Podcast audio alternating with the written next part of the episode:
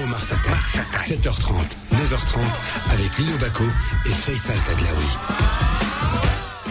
Bienvenue dans le nouveau Mars Attack. Il est 7h33 et nous sommes ensemble jusqu'à 9h30 pour, comme tous les matins, de l'info, du décryptage, des débats, des experts qui sont là pour euh, mieux vous faire comprendre, vous faire lire euh, l'actualité qui est euh, chargée en ce moment. On va parler de sport, on va parler aussi de beaucoup de faits, sauf le football. Euh, Kora, comme dirait Lino. Ça va mon Lino, tu es là?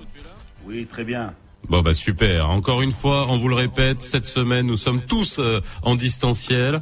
Euh, il y a Yusra et Amin Birouk sur le plateau. Euh, Lino est à l'étranger et moi je suis chez moi et tout cela pour respecter bien évidemment euh, les mesures de sécurité et d'hygiène face à la propagation du virus. Voilà, ça montre aussi l'exemple à notre niveau.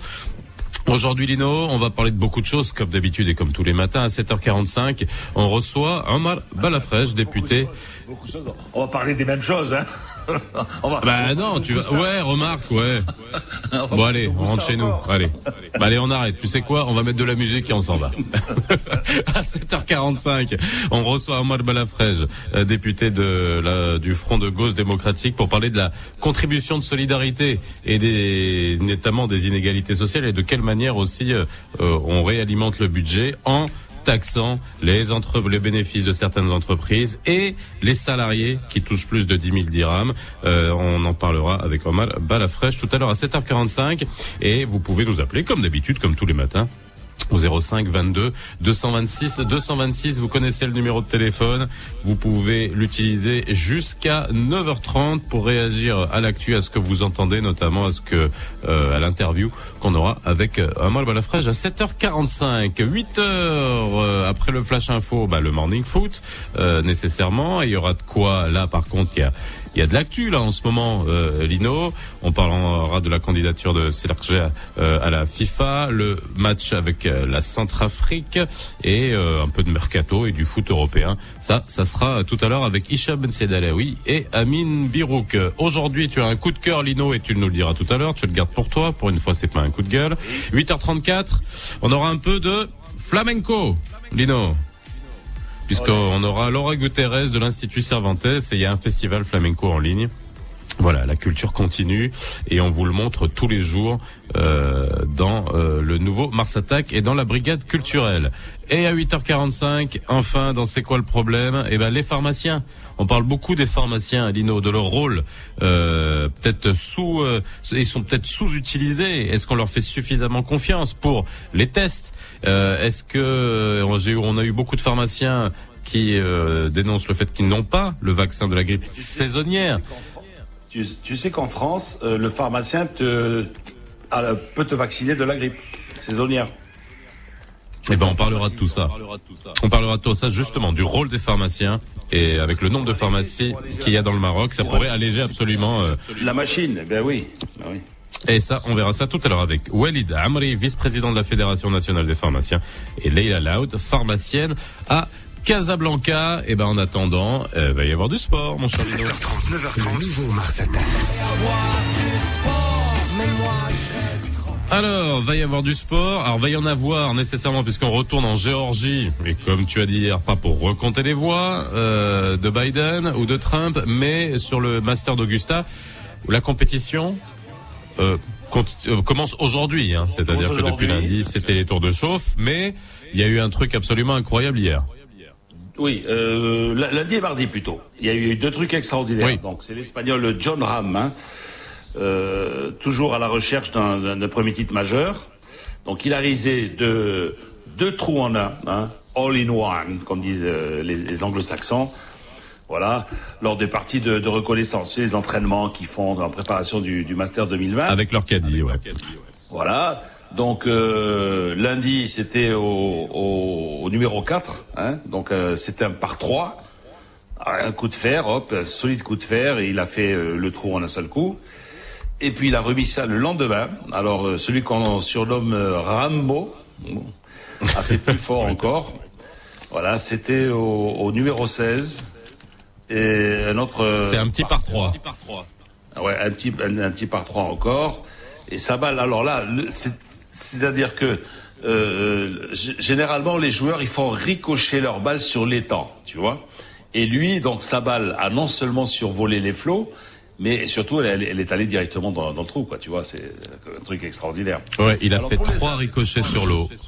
Ouais, ouais, c'est vraiment. Et c'est allé directement dans, dans le trou. Alors c'est vrai que ce petit par 3 comme tu dis, c'est le numéro 16 et le et le green est à fleur d'eau, donc c'est-à-dire qu'on fait ricocher la balle pour aller sur le green.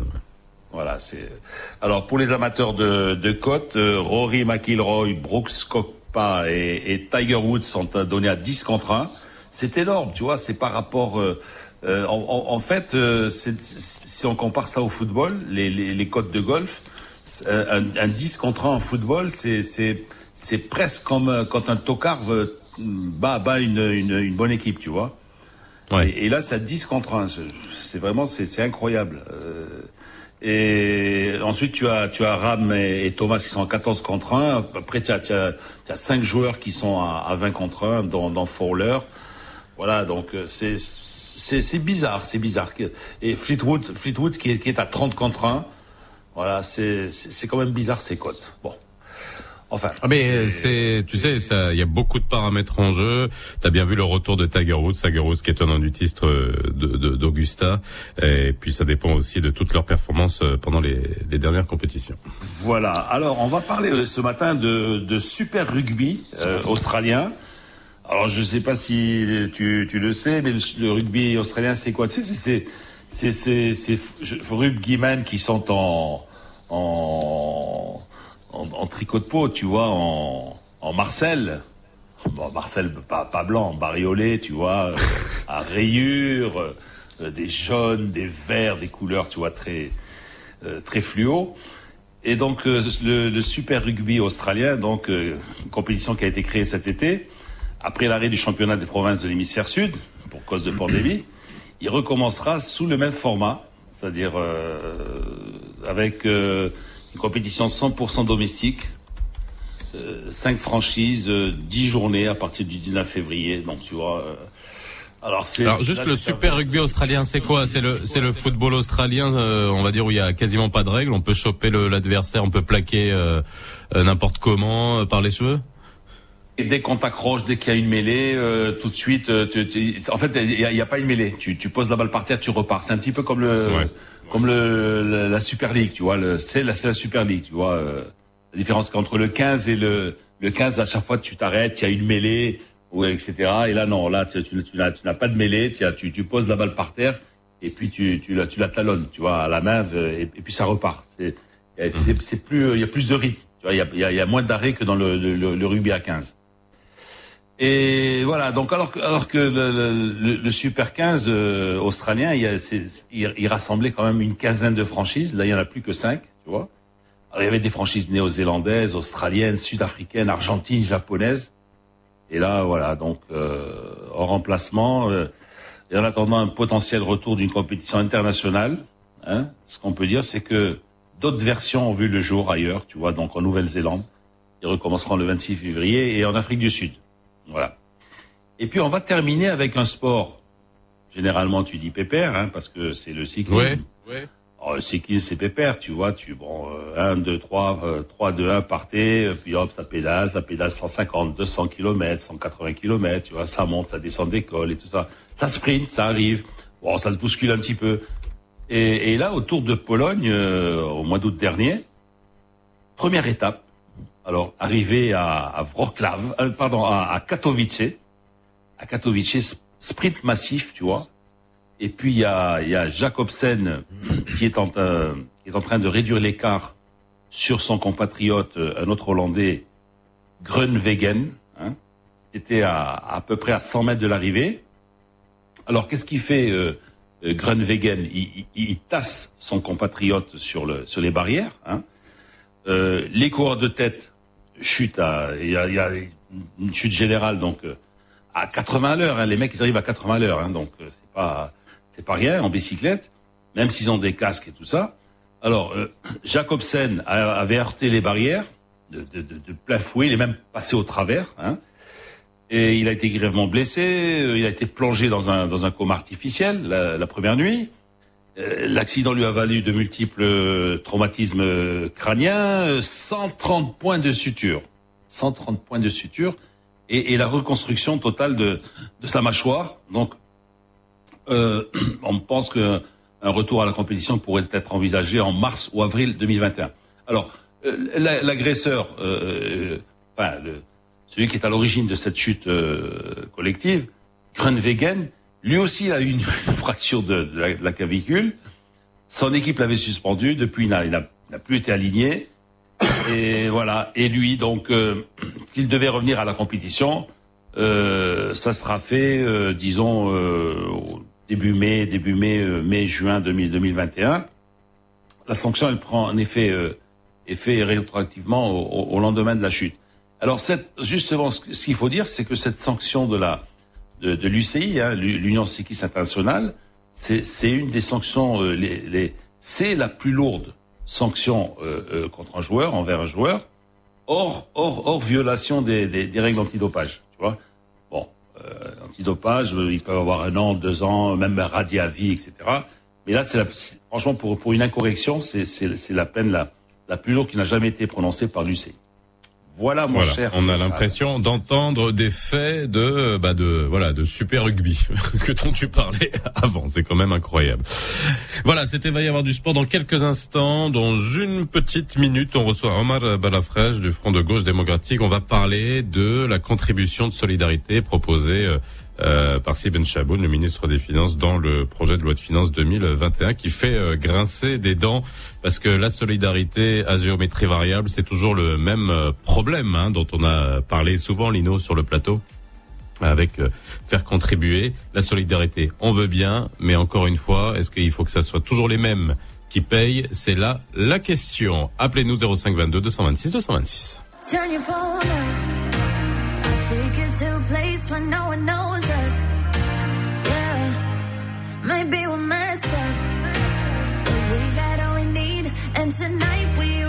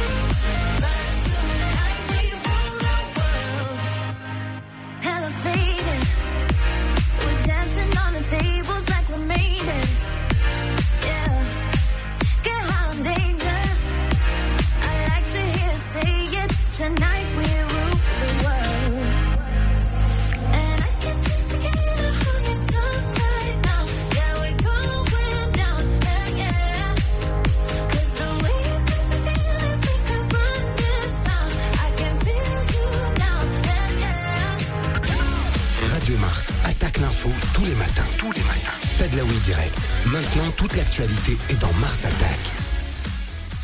l'actu dans Mars Attack, vous y êtes habitué euh, désormais. Aujourd'hui, à 7h45, Omar Balafrej, député de Front de Gauche Démocratique, est avec nous pour parler de cette contribution de solidarité euh, proposée par le ministre des Finances dans le cadre du PLF 2021. Ça fait grincer des dents, ça ne fait pas l'unanimité, ça fait l'objet de propositions, mais ça remet aussi, encore une fois, le doigt sur, euh, on va dire, les inégalités, la structure de notre économie, l'informel et un ensemble de choses. Alors, Omar Balafrej, bonjour. Bonjour. Comment ça va? Ça va, oui, oui. Couché très tard. On est sorti du Parlement à 2 heures du matin. Enfin, je suis, j'ai quitté à 2 heures du matin. Après. Il y avait du euh, monde à 2 heures du matin? Oui, oui, oui, oui, oui, non, non, il y avait euh, pas pas les 44 membres de la commission des finances, mais au moins on était une trentaine. Non, non, non, une trentaine de parlementaires et beaucoup de, fonctionnaires du ministère des Finances qui accompagnent le, le, ministre. Les, les, règles de, prévention anti-Covid, c'était un peu limite. Hein. C'était à des moments un peu stressants. Bon, alors on va revenir sur autre chose qui stresse, et notamment les entreprises et les salariés, et qui fait réagir, c'est cette fameuse contribution de solidarité. Et on aurait voulu avoir votre euh, réaction par rapport à ça et vos propositions, parce que encore une fois, la solidarité, c'est votre credo.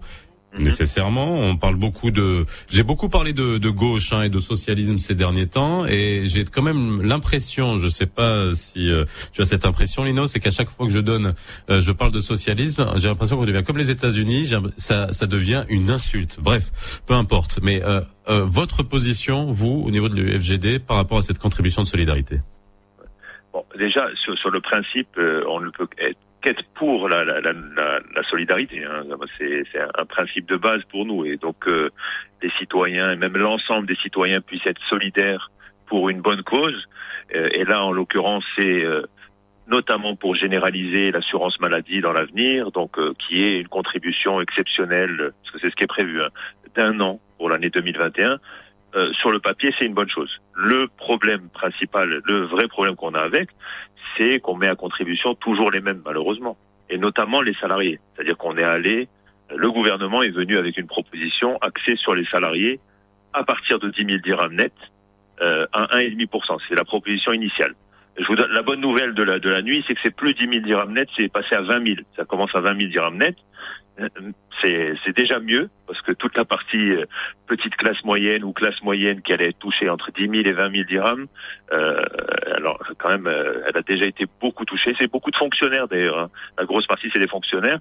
Et il faut savoir que dans cette phase critique, cette année 2020, euh, beaucoup de fonctionnaires, notamment de, de, moyens fonctionnaires, ont joué un rôle déjà de, de, redistribution. Ils ont pris en charge une partie de leur famille qui était au chômage, des gens dans différentes régions du Maroc. Donc c'est je dis encore une fois, la bonne nouvelle, c'est que c'est plus 10 000, c'est 20 000. Mais ça reste pour nous problématique, cette structuration. Elle est tapée sur les salariés et sur les entreprises, alors qu'il y a d'autres, euh, d'autres façons d'être solidaire. C'est des propositions qu'on fait depuis plusieurs années et qu'on a refait cette année. On a gardé cette contribution, mais on a dit, ne touchons pas les salariés. Allons sur les patrimoines, au-dessus d'un certain niveau de patrimoine, en y allant doucement. Euh, on commence même à 5 millions de dirhams avec 0,1%. Euh, C'est-à-dire quelqu'un qui aurait un patrimoine de, on va dire, 10 millions de dirhams devrait payer 10 000 dirhams cette année, en 2021.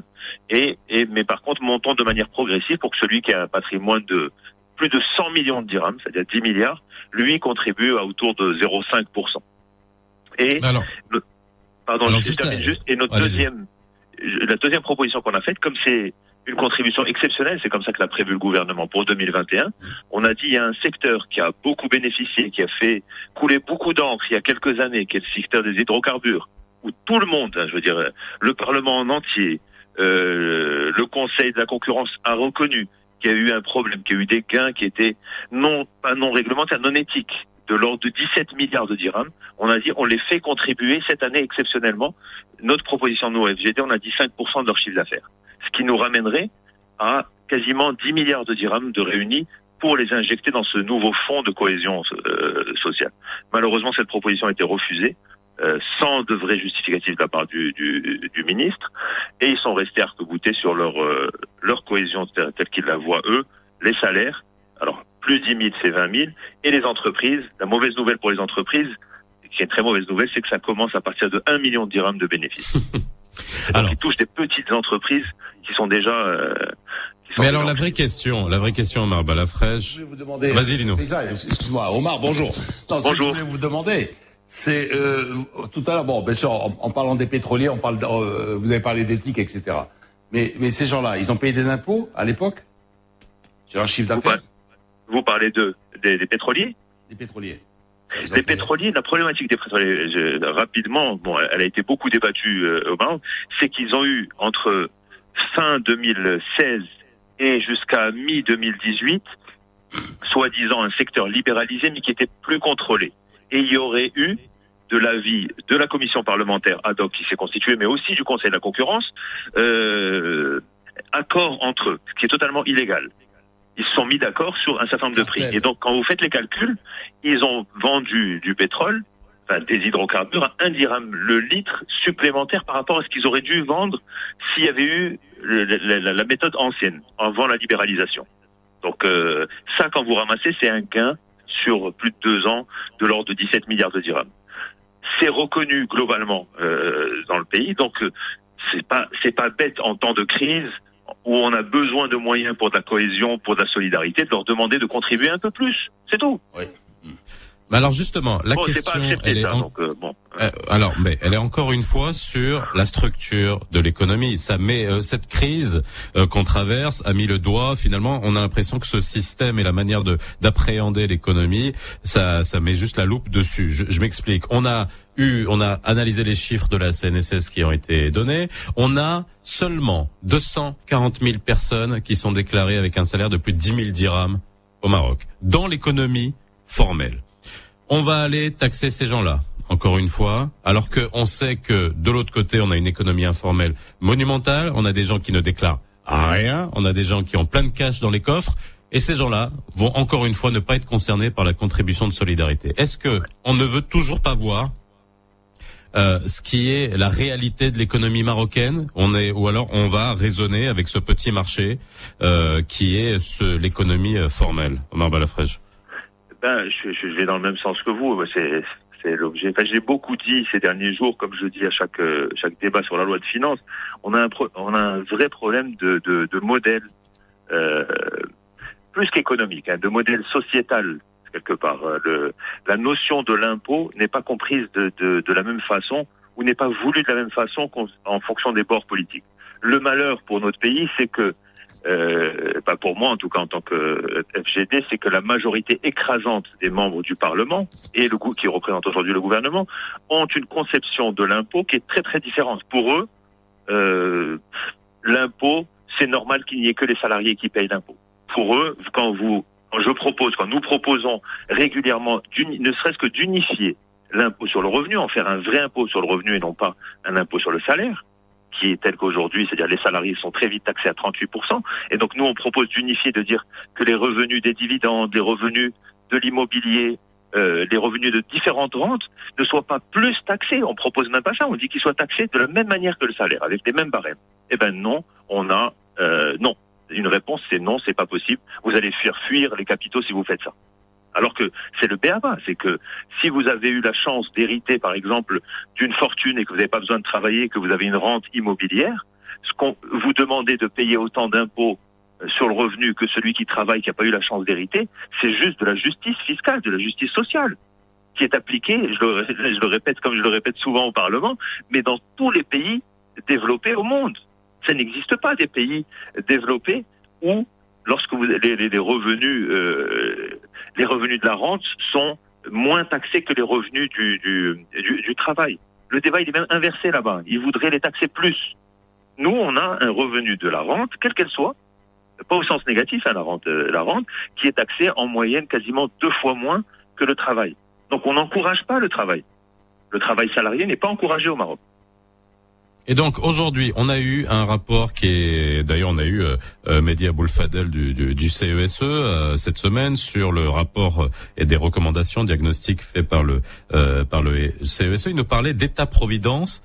je lui parlais de passer vers le socialisme. Il me parlait d'État social. J'ai l'impression aussi que je gênais un peu en parlant de, de socialisme, mais mais quand vous me dites ça, quand vous me dites que vous sortez du Parlement avec euh, ces, ces, attitudes et euh, niettes, c'est-à-dire que on ne remet rien en question encore une fois.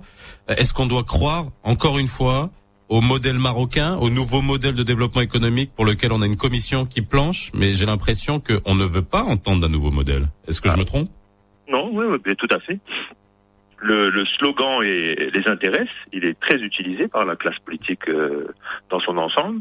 Euh, la volonté d'un nouveau modèle de développement, en reprenant les mots de, de, discours royaux, mais dans les faits, euh, les politiques qui sont menées, même les propositions qui sont sur, sur la table, euh, sont, vont toujours dans le même sens. C'est-à-dire que ils ont l'air satisfaits de ce modèle. Ce qui m'a poussé une fois à leur dire au Parlement, mais soyez au moins cohérents.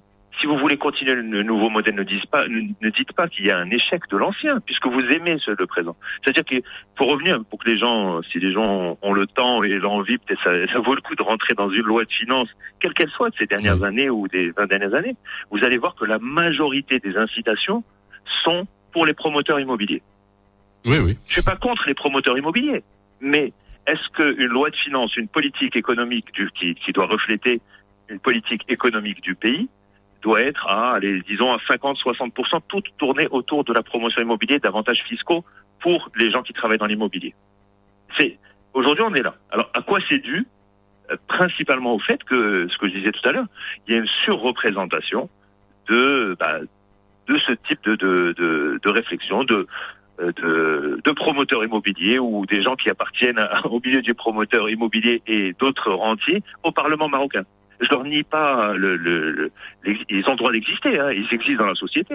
Ils sont surreprésentés dans, dans, dans l'instance qu'est le, qu'est le, Parlement. C'est une évidence. Hein, ça, Alors juste et dernière question, euh, dernière question à Malbalafrèche. Là, c'est vraiment d'un point de vue tout à fait pragmatique. Aujourd'hui, on, on veut mettre en place une contribution de solidarité auprès de salariés, auprès d'entreprises. Et là, vous me dites que ça baisse même jusqu'à un million de dirhams de bénéfices. Donc, on est sur des petites entreprises qui vont payer de l'IS, qui parfois sont des entreprises dont les gérants ne se payent que sur la base des dividendes et pas sur la base de salaire, ça aussi, il faut le savoir. Euh, est-ce que est-ce que ces gens-là vont payer? L'impôt, c'est basé sur la capacité contributive. Donc si ces gens-là n'ont pas d'argent et s'ils ne sont pas en mesure de payer ces impôts-là, il euh, n'y a rien qui rentrera de toute façon.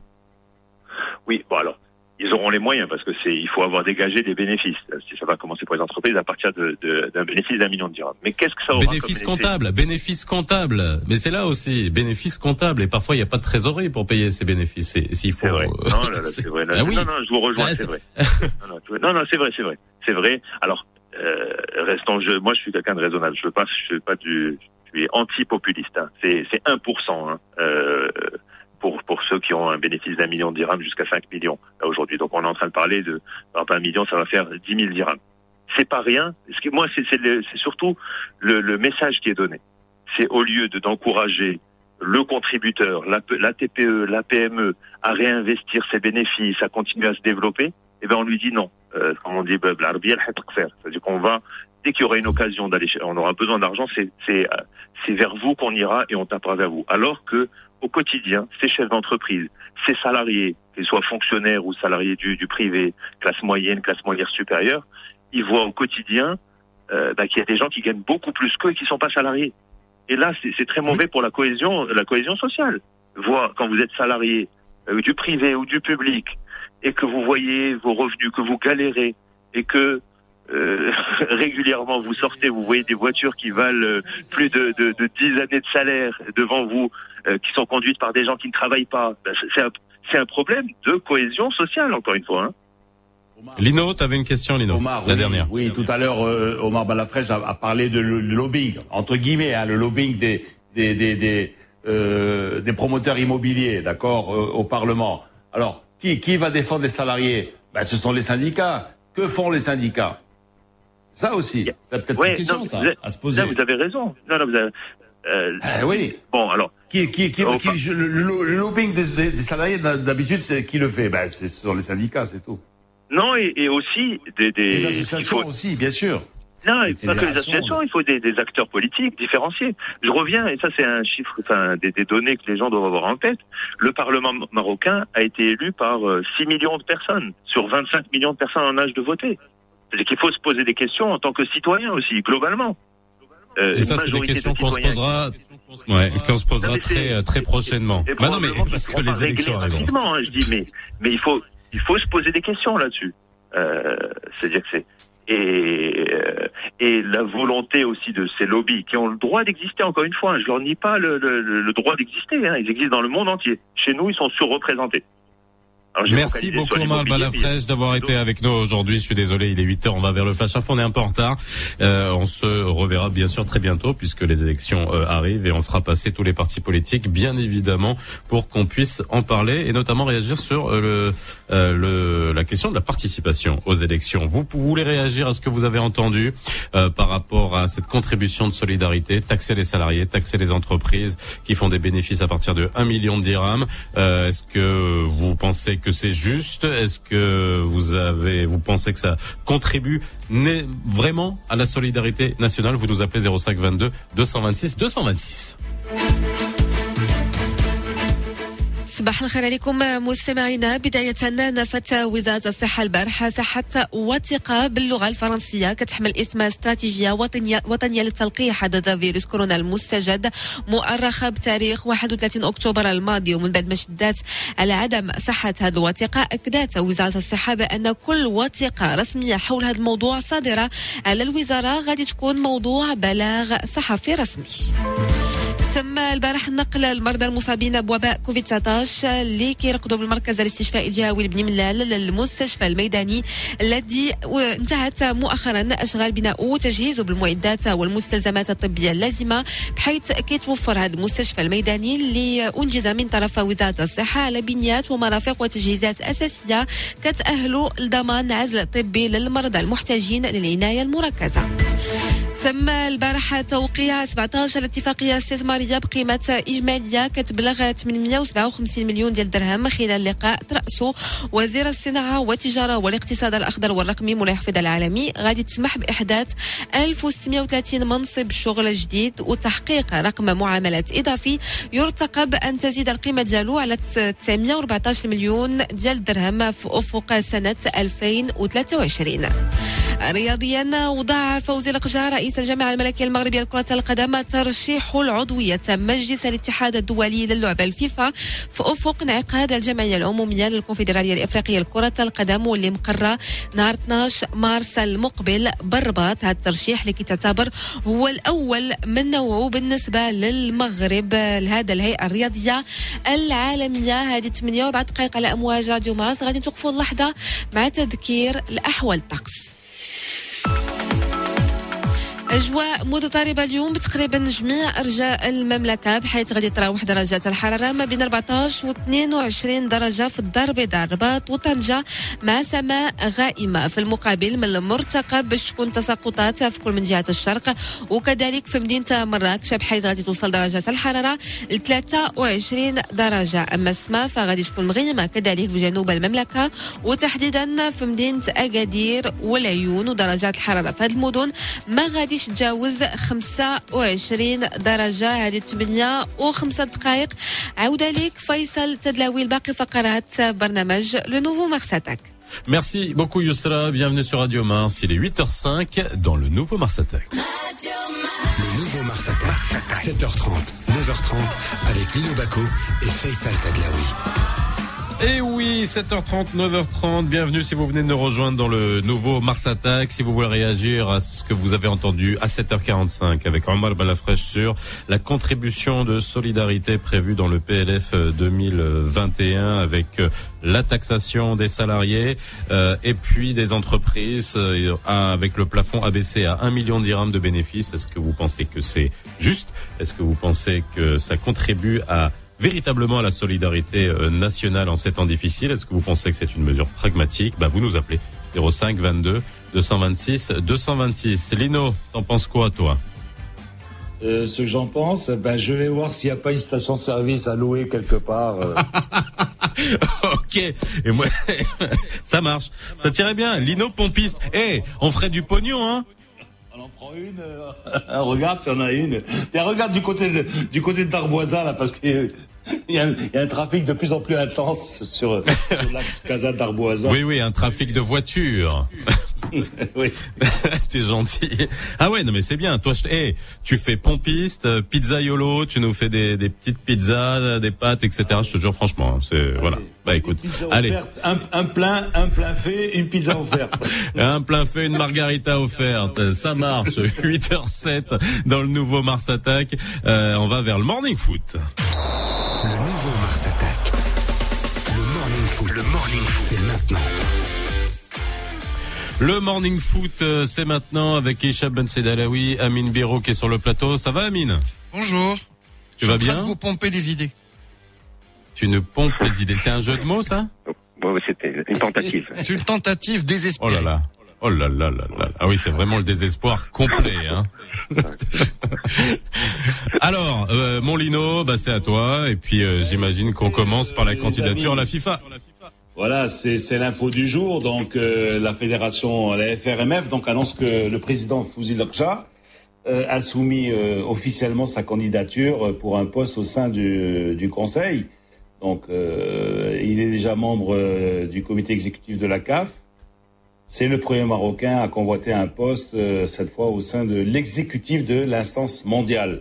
Alors, il sera en concurrence avec qui? Ah ben, Avec l'Algérien Hardin Zetchi, dont la candidature a été dévoilée mardi. L'Égyptien Hani Abou Rida, hein, qui arrive au terme de son mandat.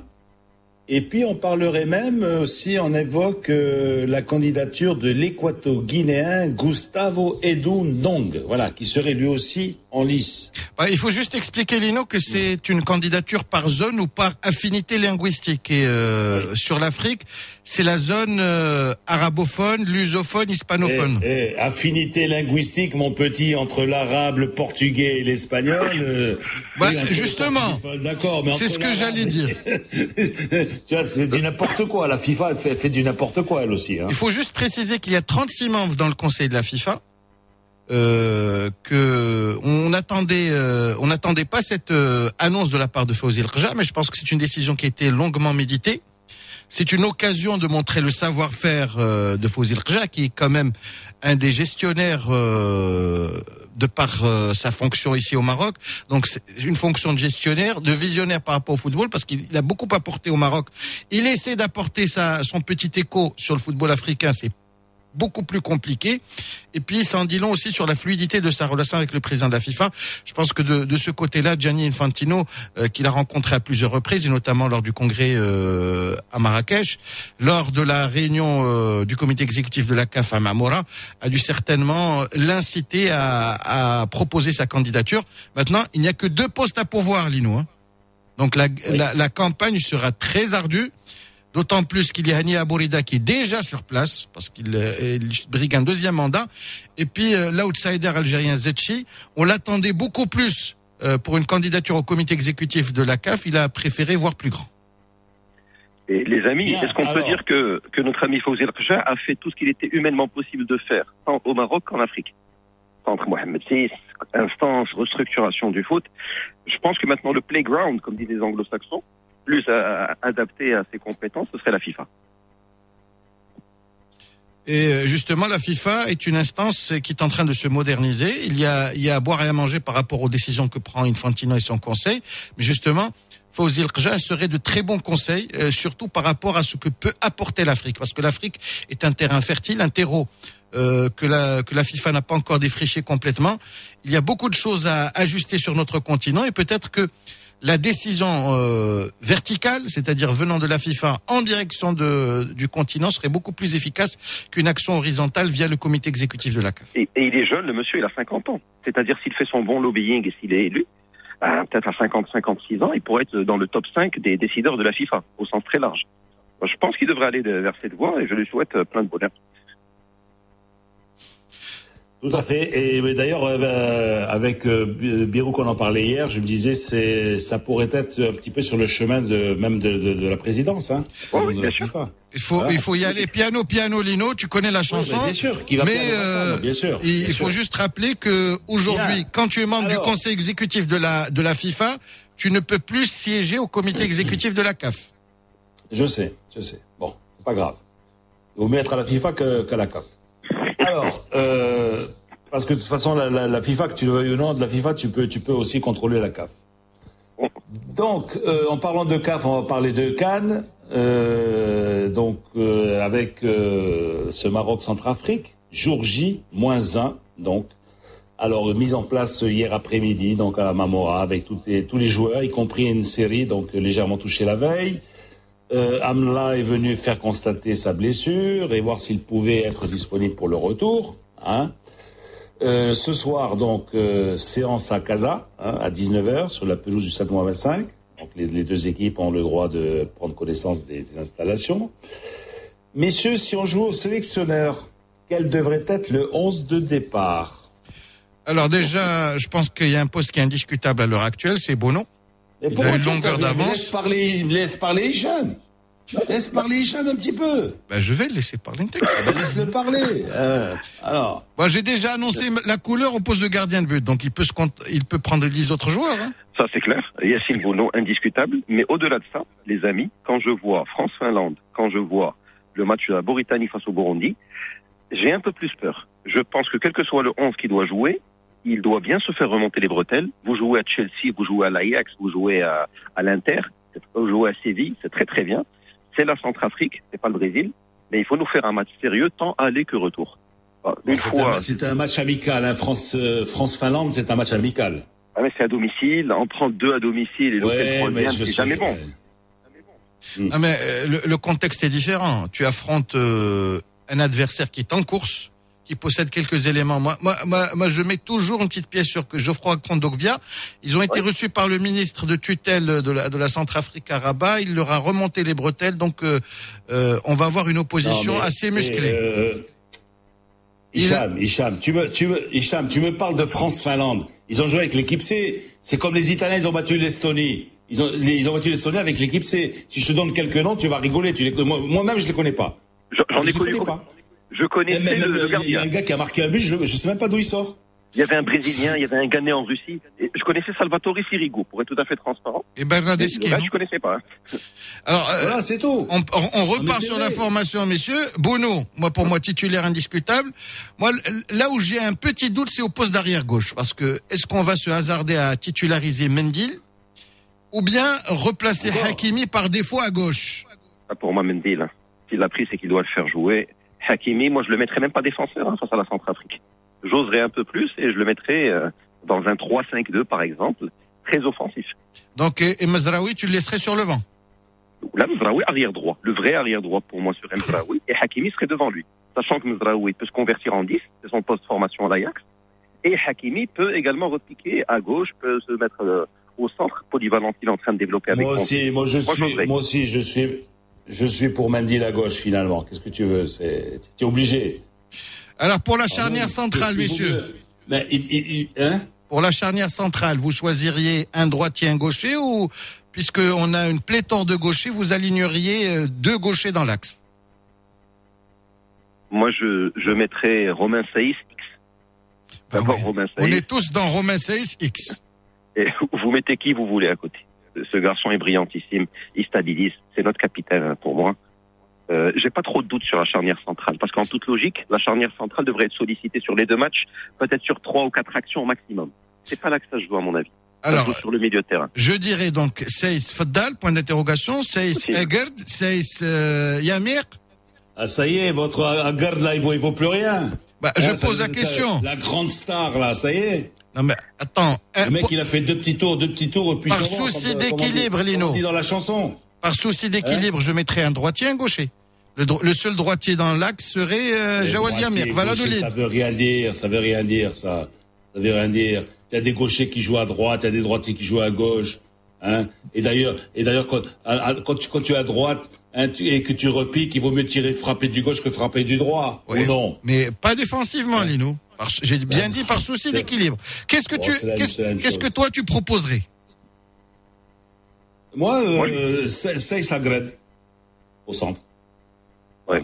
Même si la dernière sélection d'Agret. Et peu, peu importe s'ils sont gauchers, droitiers ou n'importe quoi, ou ambidestres. Ouais. Voilà. On se rappelle que la dernière sélection d'Agret n'avait pas été très concluante. C'était euh, ouais. au Comores et ça s'était très mal passé. Hein. Perte de balle sur le côté droit qui a failli coûter un but, notamment. Et aussi une autre sélection à Casa où il n'a pas été bon. Bon, j'espère qu'il va se réconcilier avec le maillot national. Ce serait une bonne chose. Bon, mais c'est pas la grève de, de... Il, il, a quand même progressé ces derniers temps. Beaucoup, beaucoup, ouais, beaucoup. Ben, il, ah, ben, titulaire en Champions League, le gars. Alors, devant la défense, il n'y a pas de doute, il y a notre ami Amrabat. Avec lui, certainement Barkouk, parce qu'il a, il a fait deux matchs concluants. Et puis, euh, devant, il y a quatre éléments qu'on il y a des éléments interchangeables. Donc, euh, vous pouvez mettre qui vous voulez. Hein. Tu as des débats de riches devant. Oui. mets Nséré ou je mets l'Arabie tu, mets- tu hésites en titulaire en Champions League euro- européenne. Je pense que sur le papier, il n'y a pas photo. Je Même mets si à tu gauche, je mets à gauche Harit ou je mets euh, Ben Sharqi. euh, je mets à droite Ziyech ou je mets Hakimi. Je replace Ziyech dans l'axe. Non, il y a Mais des, un attendez, débat de riches. attendez, attendez, vous, vous, rendez compte, là, vous êtes en train de dire soit Ziyech, soit, soit Hakimi, mais c'est- Le poste, le poste de prédilection de Ziyech, il adore partir à Chelsea, il adore partir de la droite pour repiquer sur son Ouais. pied gauche. Et Hakimi, il est euh, stable à droite. On, a- on a, on a fait tout un plat sur, sur Hakimi. Il a pris même un jet privé. Et maintenant, tu, tu, tu, tu me dis euh, soit un, soit l'autre. euh, C'est-à-dire qu'à la rigueur, euh, on n'en a rien à, à cirer de, de Hakimi. Bah, écoute, il pourrait jouer à gauche de la défense, il pourrait jouer euh, comme piston côté gauche. S'il était encore au Real Madrid, ça serait, ça serait un titulaire euh, hein, incontournable. tu le mets d'abord, tu, tu mets Bono. Tout de suite après Bono, tu mets Hakimi. Non? Oui ou non? Ça, ça dépend, Lino, parce que tu vas jouer face à un bloc très bas. Est-ce que ce serait pas du gâchis de demander à notre ami Hakimi de faire à chaque fois 60 mètres pour rien? Tout dépend de la- du positionnement de notre bloc.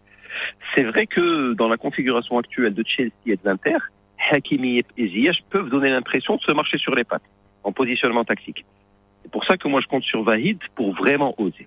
Et s'il mettait euh, Ziyech en numéro 10 à l'ancienne, centrale, Voilà, et qu'il mettait à- justement. à, sa gauche... euh, Justement, c'est- ce que j'allais dire, mon cher. moi, j'aimerais beaucoup ça.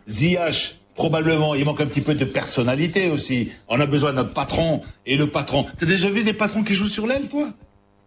Euh, Paolo Maldini, ça joue dans l'axe. Sergio Ramos Hein au début.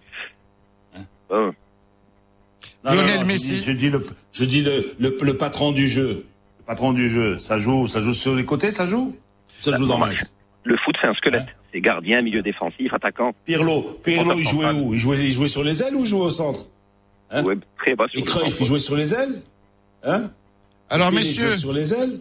Qu'est-ce que vous pensez de cette formation Bono, Mazraoui, euh, Mendil, Egerd, euh, Seyss, euh, euh, notre ami Amrabat avec Barkouk, à droite euh, notre ami Hakimi, dans l'axe Ziyech, à gauche euh, Ben Sharqi, en pointe Nsiri ou l'Arabie. Ouais, c'est bon. Ça aurait de la gueule? C'est bon. Oui. Qui va, Oui. ça aurait de la gueule. Tu, tu as que des titulaires dans les meilleurs championnats du monde.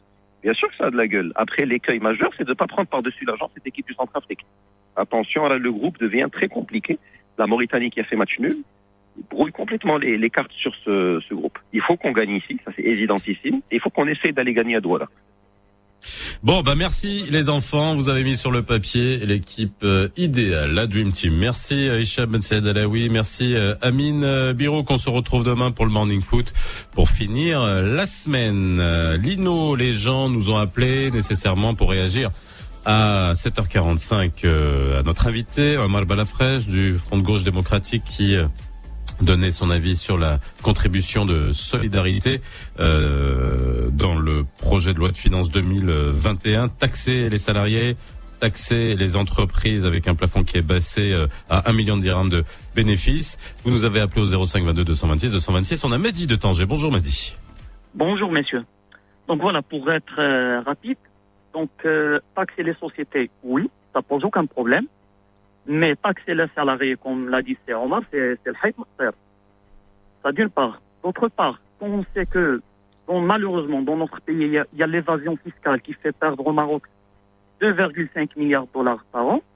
Ben, pour moi, il faut se concentrer, faire l'effort à récupérer au moins la moitié de, de, de, de, de cette énorme euh, évasion que d'aller voir euh, à côté la solution la plus rapide, la plus proche. Donc, euh, au Donc pour vous, les sociétés, les sociétés, ok, les salariés, non, et puis essayer de récupérer l'argent de, de l'évasion euh, fiscale. Mais vous, l'informel, ça vous pose pas de problème? Vous mettez l'invasion, euh, l'évasion fiscale dans l'informel ou pas? Non, au contraire, l'informel, l'informel, c'est pour moi, c'est comme s'il n'existe pas. C'est un, comment c'est un fantôme, c'est un ghost. On sait même pas euh, les, les, les, les vrais chiffres euh, de ce qu'on perd vraiment réel- réellement. Donc, au lieu de, c'est vrai, euh, vous avez raison, Monsieur Tedlaoui, il faut penser à, euh, à, à, à l'informel et en plus à l'évasion fiscale. Mais dire que, ok, il y a le salarié, bah, il est à côté, on prend de chez le salarié, dans son, cette période de crise, bah, au contraire, il faut avantager le salarié plus que de lui prendre de l'argent. Ça d'une part. Bah, merci.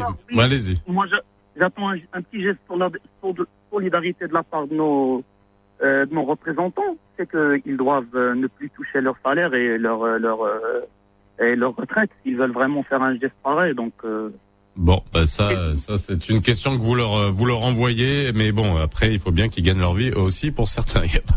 Mais ça c'est une autre question. On tient vos, on prend vos, vos recommandations et vos propositions. Naria Dorknetra, bonjour. Bonjour Faisal, bonjour les amis. Bonjour. Oui, ça va, ça va? Alhamdulillah, allez-y. Ça va. En fait, normalement, ce projet de loi qui concerne les salariés qui touchent plus que 120 000 dirhams par an, euh, qui seront assujettis à ce projet de loi. Donc, je pense que euh, déjà, les salariés, c'est-à-dire qui, qui sont qui gagnent plus que 120 000 dirhams par mois, par, par an, ne sont même pas 240 000 selon les chiffres présentés par la CNSS. Donc, Exactement, c'est ce qu'on a dit la dernière fois, oui. Oui, ça de un. De deux, euh, prenons un salarié qui gagne euh, 10 000 dirhams par mois et qui vit dans une agglomération comme Casa ou bien Rabat, avec la cherté du coût des loyers, avec la cherté des, frais de scolarité de ses gosses, avec la cherté des frais de, la santé, est-ce que vous pensez qu'on peut le considérer déjà comme, une, comme un citoyen de la classe moyenne? Ça, un, je pense que, que avec la situation euh, difficile non. Deuxièmement, les, les, entreprises qui seront également assujetties à ce projet de loi et qui gagnent un bénéfice net d'un million de dirhams par an, il faut bien savoir que, c'est-à-dire notamment la PME, la PME actuellement vit dans une situation difficile à cause de la baisse d'activité due essentiellement à la pandémie de Covid-19 qui a impacté pratiquement le secteur économique. Euh, déjà, ça de un. De deux, l'entreprise marocaine, la PME, il souffre déjà d'autres problèmes comme le, problème du retard de paiement. Donc, si on la pénalise davantage, on est en train de la pousser directement à limoger le personnel. Je pense que vous avez tous vu dernièrement le, rap le, le rapport de HCP qui nous dit que on est en train de vivre dans une situation alarmante, euh, c'est-à-dire avec une augmentation du taux de chômage dû essentiellement à la pandémie du, du Covid-19. Donc, certes, aujourd'hui, la CGM a donné une promesse de pr préserver les postes d'emploi plus ou moins 80%, mais si on est en train de serrer, c'est-à-dire la, la PME marocaine, on va la pousser directement à limoger le personnel et à, c'est-à-dire aggraver la situation de, du chômage. Je pense. Merci beaucoup Riyad, merci beaucoup Riyad. On prend vos, vos, vos, avis. En tout cas, merci. Vous, vous axez ça sur les entreprises.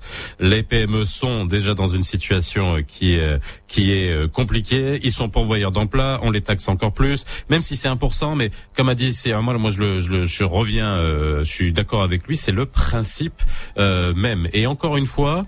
Euh, Lino, ça on pourra faire un, une émission spéciale écoute, aussi. Euh, dé dé déclarer un bénéfice comptable, fameux... ça veut pas dire que l'argent est dans le dans les comptes, hein. Oui, mais le fameux dicton on ne prête qu'aux riches, il faut le compléter maintenant. On ne prête qu'aux riches et on ne taxe que les pauvres. Voilà. Et dernier auditeur aujourd'hui, on a Mustafa de Casa. Oui, bonjour. S'il vous plaît, ma remarque par rapport à cette subvention ne va pas permettre à, à, à ces personnes de subvenir leurs proches. Comme vous le savez, chacun de nous, il a des proches qui ont besoin de les subvenir, de leur donner des, des, des aides. Euh, la taxe de solidarité Sélex, déjà ramassée par, par, auparavant, n'a pas été distribuée comme il faut. Le fait de donner 1000 dirhams ou 1200 à une personne ne suffit pas. Donc chacun de nous donne une partie de son salaire à ses proches. En plus des traites, en plus de, tout ce qu'il dit. C'est bien ça ma remarque. Merci beaucoup, Mustafa. Et ça aussi, c'est un point important. Vous êtes tous euh, sur des points différents. Et la contribution spontanée, c'est aussi une, une, re, une, redistribution, mais bon, voilà, qui est spontanée, qui se fait dans l'oreille, et parfois beaucoup plus que euh, que cette que cette taxe de solidarité. Lino. Oui, il pourrait y avoir aussi l'espèce de taxe euh, taxe taxe Covid euh, qui s'ajouterait à la TVA, par exemple. Euh, je sais pas si tu, si tu vas acheter une superbe montre à, à 50 000 dirhams eh ben, on te facture la montre, la TVA, et on te rajoute une taxe Covid, par exemple, dans un truc de luxe, un truc. Tu achètes une voiture, par exemple, une voiture au-dessus d'une certaine, cylindrée, voilà, taxe Covid, d'accord. Là, je suis d'accord, tu vois. Bon, mais euh, franchement, aller taxer l'ouvrier ou le petit employé, euh, je préfère Bon là c'est pas c'est pas les ouvriers, mais c'est les c'est la euh, la petite classe moyenne encore une fois qu'on montre du doigt en donnant des en donnant des chiffres qui on a l'impression sont énormes. 20 000 30 000 mais aujourd'hui ce n'est plus le cas. C'est plus le Maroc des années 70 on a aussi beaucoup de gens qui sont dans l'informel qui touchent des centaines de milliers de dirhams par mois et qui ne payent pas un dirham. Et ça c'est insupportable et ça ne correspond pas à la solidarité et on se tue à le dire à chaque fois. Merci à nos auditeurs qui ont appelé sur ce sujet qui bien entendu vous euh, concerne et nous concerne euh, tous. 8h27, bah c'est alors c'est pas le coup de gueule de Lino, c'est un coup de cœur, mais on a gardé ton générique coup de gueule Lino. Le nouveau Mars attaque. Lino Baco a toujours quelque chose à dire. Lino attaque. Lino attaque. Dans le nouveau Mars attaque. Oui, Alors Lino, fait, ton coup de euh, cœur En, en, dix, en dix ans de, ra- de Radio Mars, je me suis fait une, une renommée d'ours mal léché, comme on dit. Et, et, et alors, C'est étonnant. euh, ben oui, oui. Lino ne fait que gueuler. Alors c'est pas vrai. Euh, j'a- j'a- j'a- J'adore, j'apprécie euh, même les petites choses de la vie. Par ne serait-ce que regarder un ciel bleu, par exemple, ou, ou, ou, ou les mers, ou à, la- à la plage, par exemple, voir les, les, vagues, par exemple, venir mourir sur le sable et tout. Bon, je, voilà, je, je suis pas simplement quelqu'un qui, passe son temps à, à gueuler. Alors, le, mon coup de cœur aujourd'hui, bon, c'est euh, la candidature euh, de, Fouzi Lakja, donc euh, à l'exécutif de la FIFA. Donc, vous le savez, l'info est tombée hier, en milieu d'après-midi. Elle, elle vient consacrer la success story hein, de l'actuel deuxième vice-président de la CAF. Alors, euh, euh, a réussi à faire entendre la, voix du Maroc, je dirais, dans cette instance continentale. Il espère maintenant franchir un palier, hein, comme on l'a dit. Mais ce que je voudrais dire, c'est que en fait, euh, Fouzi n'est pas le seul Marocain à avoir pris d'assaut une instance continentale ou internationale. Il y a deux semaines, à peine, euh, souviens-toi, euh, Faisal, Bouchra euh, Hajij avait conquis de haute lutte la présidence de la Confédération africaine de volleyball. Elle a déboulonné quand même l'Égyptien Alouani, qui avait régné euh, sur cet organisme pendant deux décennies, tu vois. Et puis, il y a, notre ami Fouad Maskout, qui est depuis quelques années président de la Confédération africaine de lutte. Mais c'est aussi euh, un des membres les plus influents du board mondial de cette discipline. Ô combien millénaire, hein La lutte, la lutte, c'est un sport olympique. Hein c'est la lutte gréco-romaine, tu vois. Donc, euh, voilà, la lutte libre. Euh, il, y a, il, y a, il y a Dalil Scali, voilà, qui a aussi ses entrées avec une fonction de vice-président de la il est président de la, Confédération africaine, vice-président de la Fédération internationale de Sambo. Alors, euh, ne, rigole surtout pas. La Fédération de Sambo est présidée par la nièce de Poutine. Hein C'est un art martial russe, hein pas asiatique. Hein voilà. Et puis. Pourquoi tu veux que je rigole non, parce que je ne rigole pas, c'est la nièce à Poutine, alors. Ben, voilà. Eh ben, on rigole tous les deux. Eh ben, bien joué. voilà. Tandis que, voilà, il y a Magid Amakroh, donc, qui, qui briguera à la mi-décembre la vice-présidence de l'instance qui gère le triathlon mondial. Donc, ce qu'on peut dire, c'est que le, soft power, c'est très important. Tu vois, le soft power marocain dans le sport a trouvé son rythme de croisière. Hein. Nous sommes loin de la fameuse politique de la chaise vide, hein, qui avait été menée pendant très longtemps euh, par, nos, par, nos, par nos sportifs, par, par nos dirigeants sportifs, par notre pays. Euh, maintenant, on a, une jeune génération de, de, de dirigeants qui a compris qu'elle avait un savoir-faire à partager et surtout euh, une image à faire briller. Donc, celle d'un pays dont la moitié de la population a moins de 25 ans, une population qui a besoin de référents et de modèles, y compris et surtout dans le domaine de la gouvernance du sport. Voilà. 8h31, merci Lino pour ton coup de cœur. On va vers le flash info de 8h30 avec Youssef Mansouri. Bonjour à tous. Covid pour commencer, le ministère de la Santé a démenti catégoriquement l'authenticité d'un document mis en ligne et portant sur la stratégie nationale de vaccination contre la Covid-19. Le document en question est rédigé en français et daté du 31 octobre dernier, a été diffusé sur les réseaux sociaux et via les applications de messagerie instantanée. Le ministère n'a pas manqué de souligner que chaque document qu'il publiera sur ce sujet fera l'objet d'un communiqué de presse officiel. Commerce, un total de 17 conventions d'investissement d'un montant global de 857 millions de dirhams ont été signées hier à Rabat lors d'une cérémonie présidée par le ministre de tutelle Moulay Fedel Alami des conventions qui permettront la création de 1630 nouveaux emplois et la génération d'un chiffre d'affaires additionnel de plus de 914 millions de dirhams à l'horizon de 2023. Et sachez qu'aux États-Unis, Joe Biden presse le pas dans la transition alors que Donald Trump ne concède toujours pas sa défaite. Le nouveau président américain a choisi hier soir un démocrate pour être son chef de cabinet à la Maison Blanche. Et en sport, le club égyptien d'Al Ahly s'est attaché les services du défenseur marocain et désormais ex-capitaine du Raja de Casablanca, Badr Banoun, pour les quatre prochaines années. Le Raja de Casablanca percevra 2 millions de dollars, tandis que le joueur en question va bénéficier d'un salaire de 800 000 dollars la première année avec 100 000 dollars additionnels chaque nouvelle saison. Voilà pour ce qui est de l'actu. Il est 8h34 sur Radio Mars. Place tout de suite un rappel de la météo. Le ciel sera légèrement couvert aujourd'hui dans presque l'ensemble du royaume. Il fera gris à Casablanca, Rabat et Tanger avec une température qui varie entre 15 et 23 degrés. En revanche, des averses seront attendues au niveau de l'oriental et à Marrakech où la température ne va pas dépasser les 23 degrés alors que le ciel sera également couvert au sud, notamment à Gadir et Laayoune où le mercure va atteindre les 25 degrés. Et puis, je vous ai choisi ce matin, Faisal, la vallée de Dadès. Oued Dadès, situé entre le Haut, Atlas et Jbel Sarlo, c'est à côté de Marrakech, euh, un petit village qui est réputé pour ses paysages et pour l'hospitalité surtout de ses habitants. Euh, on y retient également euh, des, son paysage rocailleux avec des noms un peu bizarres, Faisal. Euh, ils sont appelés les doigts de singe et aussi le cerveau de l'Atlas. Les doigts de singe et le cerveau de l'Atlas, mon cher Lino, dans la vallée du Dadès. Du Dadès, mon cher ami. Oui. Et oui. Je suis déjà allé en moto, c'est magnifique. Toi qui es moto, toi qui es, qui bah oui. qui est justement qui est, ouais, il y a des épingles absolument incroyables. Ah oui, il y a genre genre Ah ouais. Stelvio, hein. Ah ouais ouais, c'est Exact. Merci Yousra de nous faire voyager tous les matins à 8h30 dans le Maroc. On va ouvrir la brigade culturelle. Le nouveau Mars Attack. Dans le nouveau Mars Attack, vous êtes convoqués à la BC. B. B comme brigade, C comme culturel. BC.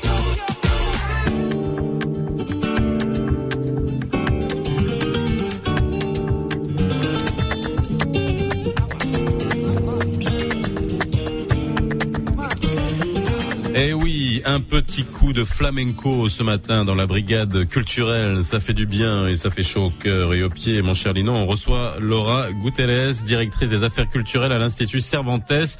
Bonjour Laura.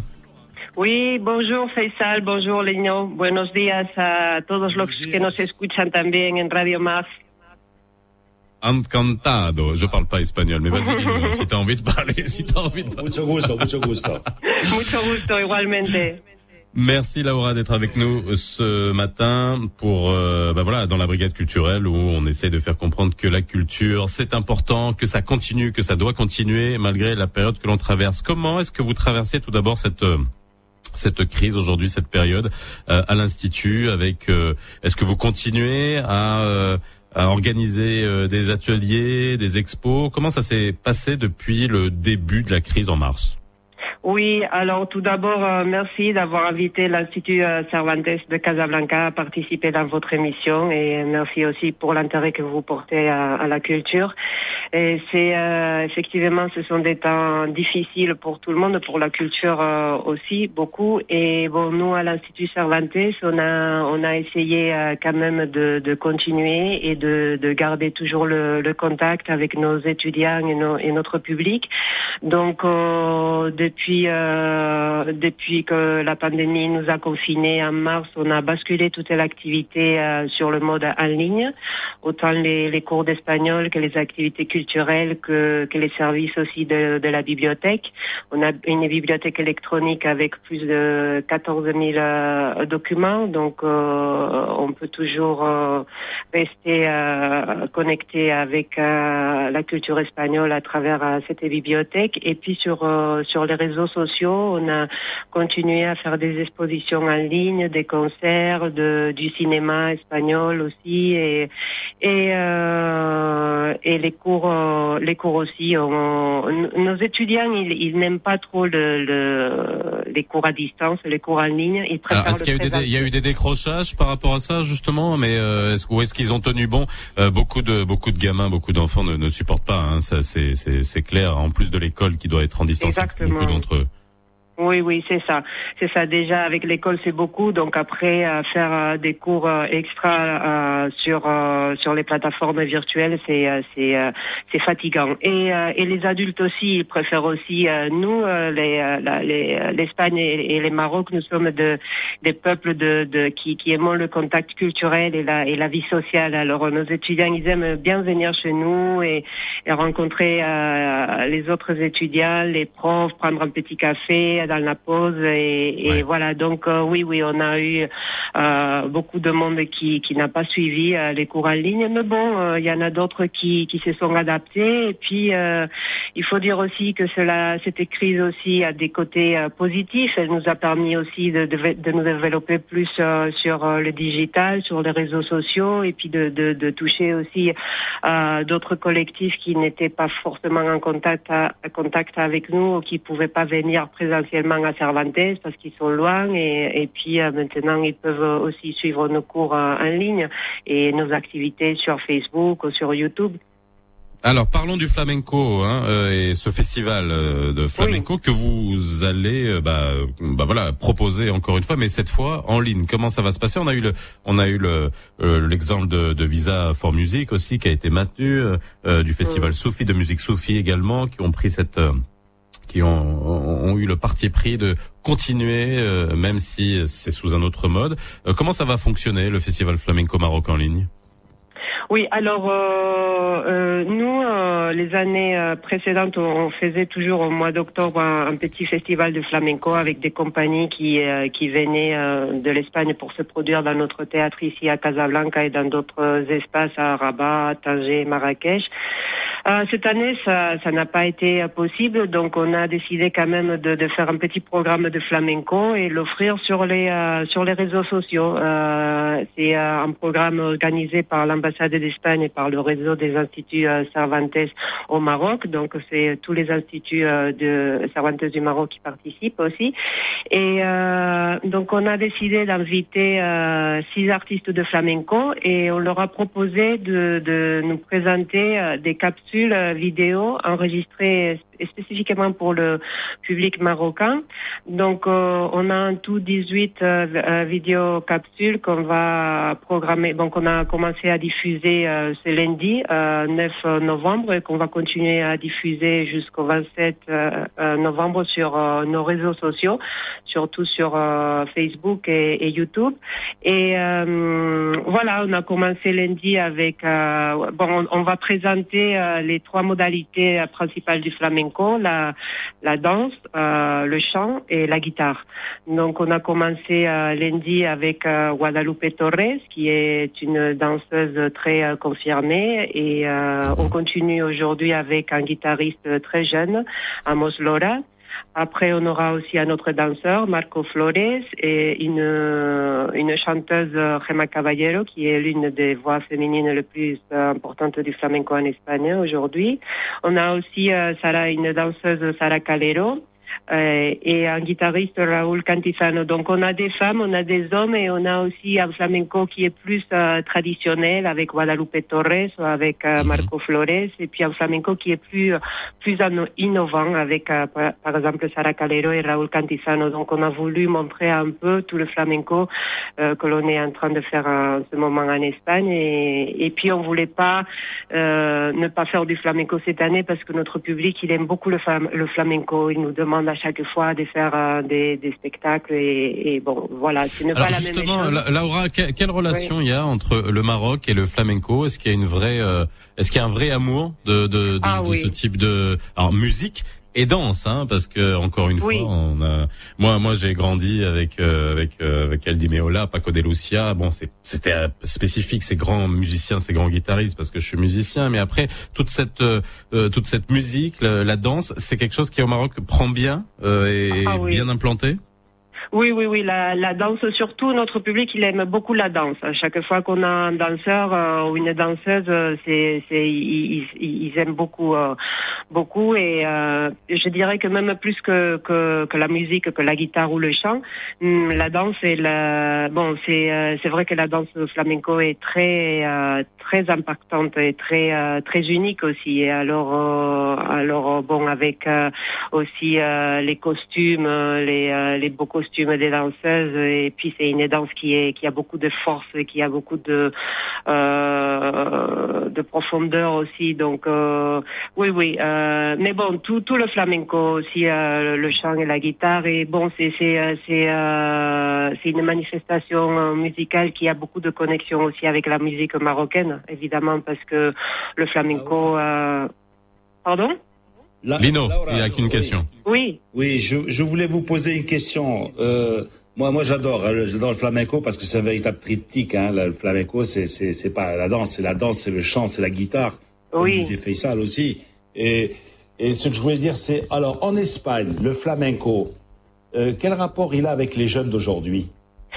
Est-ce- Ah bon, Parce avec les. Bon, c'est pas un petit peu euh, voilà parce que en fait il est, il est peut-être beaucoup mieux perçu à l'étranger parce que le flamenco c'est c'est c'est comme le sertaki c'est comme la, la tarentelle italienne ou c'est comme euh, évidemment ça reste dans les esprits et tout ça mais euh, sur le plan national en Espagne les jeunes comment qu'ils voient comment qu'ils le, le, le flamenco aujourd'hui?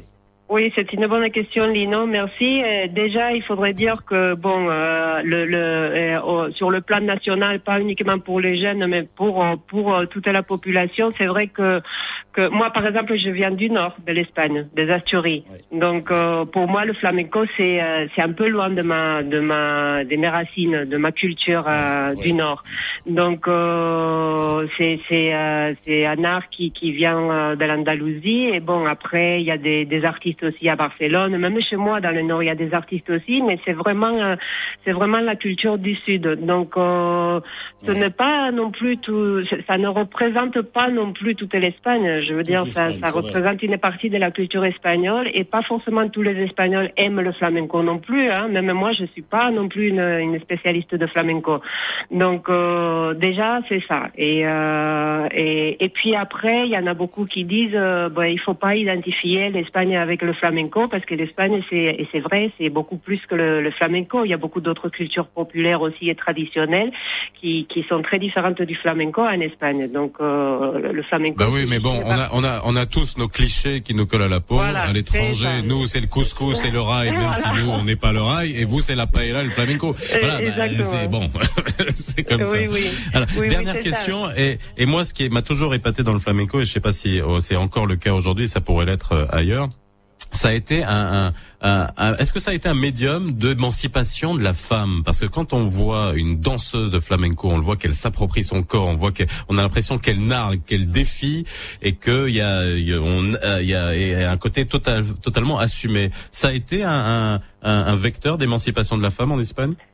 Bon, ça, ça, euh, je ne sais pas trop quoi vous répondre à cette question. Peut-être il faudrait demander aux danseuses qui qui participent dans le programme. Mais bon, je pense que que la femme elle a elle a toujours quand même une une présence et une force aussi dans la culture euh, gitane et même dans la culture populaire. Et puis elle euh, elle a- elle s'exprime à travers euh, la danse flamenco avec beaucoup de force. Et, et c'est vrai que que bien sûr il y a beaucoup d'artistes qui, qui qui qui sont très euh, très confirmés, très reconnus et c'est euh, et ça les a aidés bien sûr à, à être indépendantes et, et présentes, non? Et euh, mais euh, mais bon, je ne sais pas si c'est euh, si c'est juste le flamenco ou ça ça arrive un peu dans dans dans, dans les autres domaines aussi. Laura, Laura dans, dans- Oui. dans le flamenco, la femme, même, même quand elle danse en, en- en couple avec l'homme, elle Oui. elle- elle- elle- elle n'est pas soumise. On le voit. Elle, a- Ouais, elle a une danse exact. agressive. Elle repousse même l'homme. Elle, elle, elle- elle et parfois, elle ridiculise même l'homme. oui, oui. Enfin, bah, moi, moi, tu le prends comme ça, Lino, hein, mais t'es italien, donc t'es. Qu'est-ce que tu veux que je te dise euh, Oui. Bon, maintenant, je sais pas. moi, moi, je parle de flamenco. Bon, quand, quand j'étais jeune, ça. Donc, je sais pas Mm. après. le- Après, est-ce qu'il y a des tendances modernes, etc. Bien flamenco, sûr, je bien sûr, c'est ça, oui, oui, oui, je, Voilà. je voulais vous Moi, je dire, du- pour du- répondre. Moi, je parle du classique. Du, Oui, du classique, oui. classique. Mais bon, La- oui. La femme elle rivalise avec de de de de de de, de, de- de caractère avec- l'homme depuis de voilà de. Et Oui, bon, ça c'est ça, ça c'est peut-être la, oui, la- la- le flamenco traditionnel, la culture traditionnelle, mais Moi, bien, bien évidemment, il y a un, flam- flamenco Flamenco moderne aussi. Le oui, classique, voilà, classique. classique, ouais, mais mais euh, bon, le- il y a beaucoup de de, de, de tendances euh, modernes dans le flamenco. Il y a le flamenco qui fait la fusion avec le rock, qui fait la fusion avec l'électronique, qui fait la fusion bon avec la musique andalouse bien sûr. Donc euh, donc euh, il y a Et quand, quand vous dites les Espagnols, ils s'accabent le carbone parce que. c'est- Parce que le flamenco, pour moi, c'est, c'est vrai, quand on commence à faire des fusions et tout ça, c'est bien. C'est bien pour les jeunes et tout ça, mais le classique. Oh là là, Lino, arrête d'avoir ton discours. Oh là là là là là là. Bon, Bon, il faut allez, dire Laura. qu'il y a du flamenco pour tout le monde. Hein. Exactement, Donc, pour voilà. modernes, Il y en a les pour tout le monde, euh, pour tous les âges. Merci beaucoup Laura Guterres d'avoir été euh, avec nous. Je rappelle que vous êtes directrice des affaires culturelles à l'Institut Cervantes de Casablanca. Suivez le festival flamenco en ligne. La culture, ça continue. Merci encore une fois euh, Laura. Il est 8h48 sur Radio Mars. Dans quelques instants, on va dans C'est quoi le problème? On va parler des pharmaciens. Les pharmaciens, pendant cette crise, est-ce que leur rôle n'est pas minimisé? Est-ce qu'on ne pourrait pas les mettre à profit pour généraliser les tests? Et surtout avec l'arrivée des tests antigéniques qui sont beaucoup plus simples, moins coûteux et qui pourraient être faits n'importe où. Je sais pas. Moi, je pose la question, tout simplement. C'est une hypothèse. On aura Walid Amri, vice-président de la Fédération nationale des pharmaciens, et Leila Loud, pharmacienne à Casablanca.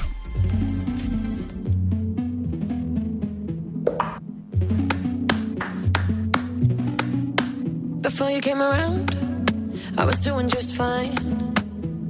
Usually, usually, usually, I don't pay no mind. And when it came down, I was looking in your eyes. Suddenly, suddenly, suddenly, I could feel it inside. I've got a fever, so can you check? Hand on my forehead, kiss my neck. And when you touch me, baby,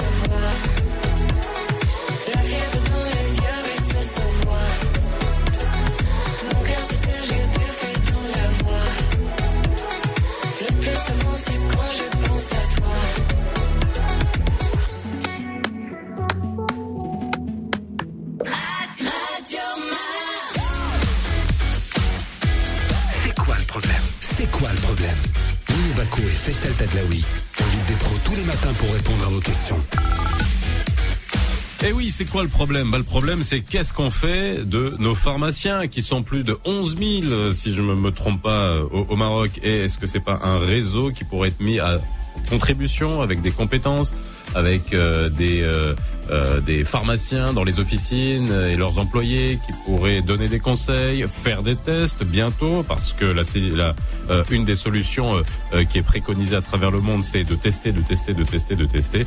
Ça c'est une vraie question. Et puis aussi une autre question qui est posée et que vous vous posez, c'est la disponibilité du vaccin de la grippe saisonnière.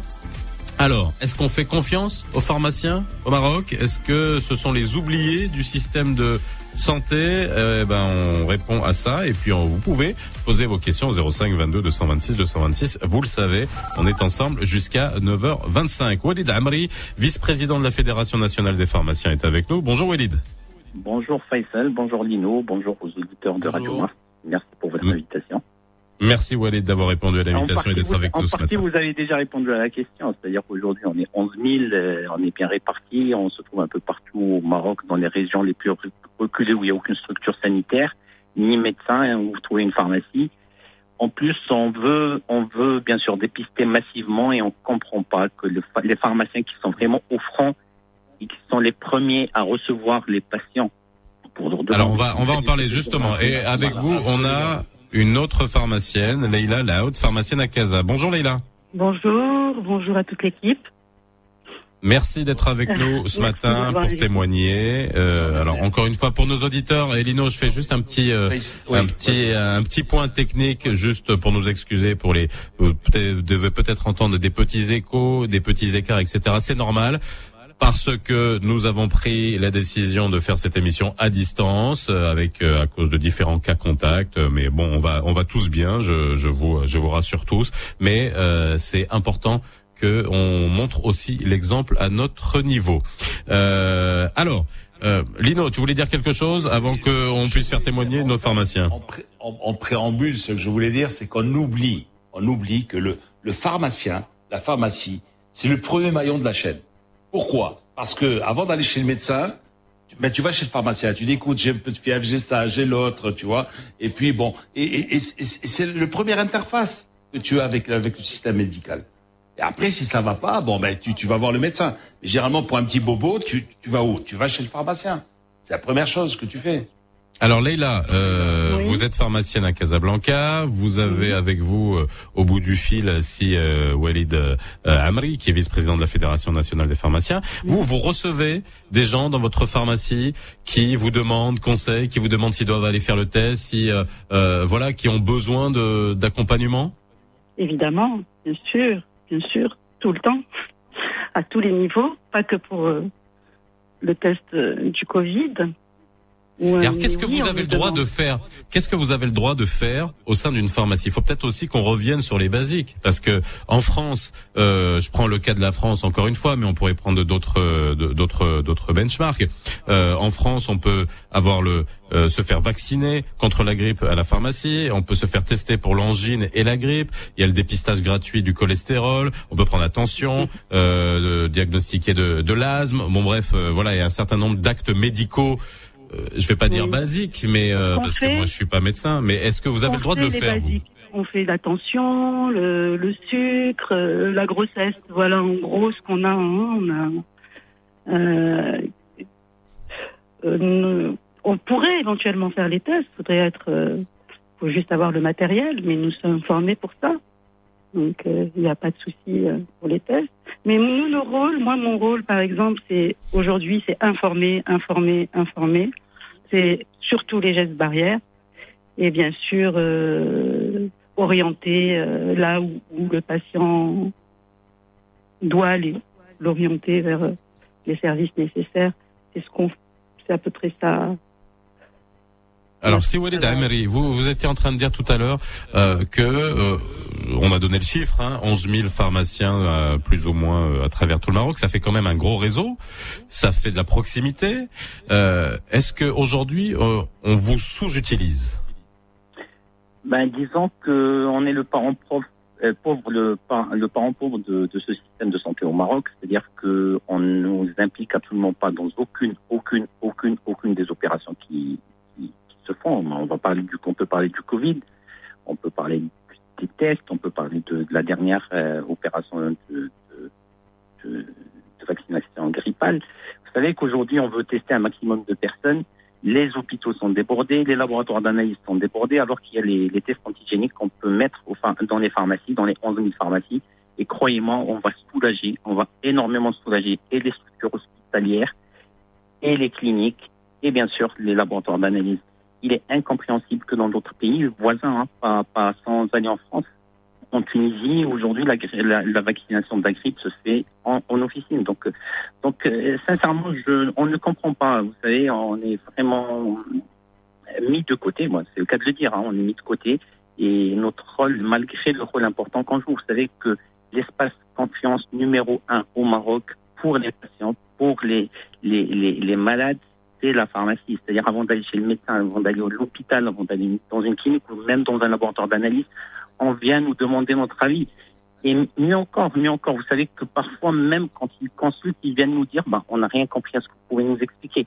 Donc, on est important pour le suivi thérapeutique.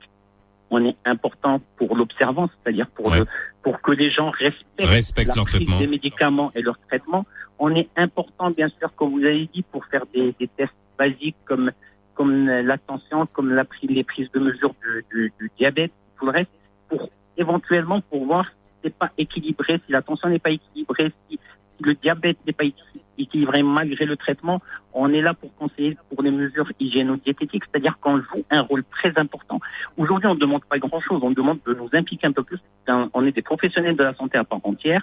C'est vrai qu'il y a cette dualité espace commercial et espace de santé, mais on est des professionnels de la santé. On a fait des études dans une fac de médecine et de pharmacie, et on est quand même des professionnels de la santé à part entière. C'est-à-dire qu'aujourd'hui, Alors, euh, moi, moi, je suis désolé, je vais sortir, je vais, je vais, je vais faire mon naïf, Lino. Tu sais, mon gentil petit naïf. Euh, c'est quoi? C'est une histoire de pognon encore? Est-ce que ce sont les médecins qui ne veulent pas? Un, première question. Deux, pour les tests, est-ce que ce sont les labos qui ne veulent pas? ou trois, est-ce que c'est une histoire de, vous nous dites que les gens vous font confiance, mais quoi, est-ce que le gouvernement ou le ministère de la Santé ne vous fait pas confiance C'est ça la question que je pose. Alors je vous laisse réfléchir et on répond juste après le Flash Info de 9h avec Youssal Mansouri. صباح الخير عليكم من جديد مستمعينا بداية نفت وزارة الصحة البارحة صحة وثيقة باللغة الفرنسية كتحمل اسم استراتيجية وطنية للتلقيح ضد فيروس كورونا المستجد مؤرخة ب 31 أكتوبر الماضي ومن بعد ما شدات على عدم صحة هذه الوثيقه اكدت ان كل وثيقة رسمية حول هذا الموضوع. صادرة للوزارة غادي تكون موضوع بلاغ صحفي رسمي. تم البارحة نقل المرضى المصابين بوباء كوفيد 19 الذين يرقدون بالمركز الاستشفائي الجهوي لبني ملال إلى المستشفى الميداني اللي انتهت مؤخرا الأشغال ديال البناء ديالو وتجهيزه بالمعدات والمستلزمات الطبية اللازمة بحيث كيتوفر هذا المستشفى الميداني واللي أنجز من طرف وزارة الصحة على بنيات ومرافق وتجهيزات أساسية كتأهل لضمان عزل طبي للمرضى المحتاجين للعناية المركزة. تم البارحة توقيع 17 اتفاقية استثمارية بقيمة إجمالية كتبلغ 857 مليون ديال الدرهم خلال لقاء ترأسه وزير الصناعة والتجارة والاقتصاد الأخضر والرقمي مولاي حفيظ العالمي غادي تسمح بإحداث 1630 منصب شغل جديد وتحقيق رقم معاملات إضافي يرتقب أن تزيد القيمة ديالو على 914 مليون ديال الدرهم في أفق سنة 2023 رياضيا كتواصل اليوم مباريات إقصائيات كأس أمم إفريقيا 2022 من بعد تعادل المنتخب الموريتاني البارح مع بوروندي بواحد الواحد والفوز ديال السنغال بجوج لزيرو على غينيا بيساو. فيما تشاد انهزمات بواحد لزيرو أمام غينيا اليوم مع الخمسة ديال العشيه الكاميرون غادي تكون في مواجهة الموزمبيق نفس توقيت مباراة الكوت ديفوار ومدغاسكار. ومع 8 ديال الليل المنتخب الجزائري غادي يكون في مواجهة زيمبابوي. هذه تسعود وجوج دقائق على أمواج راديو مارس. غادي نتوقفوا لحظة مستمعينا مع تذكير الأحوال الطقس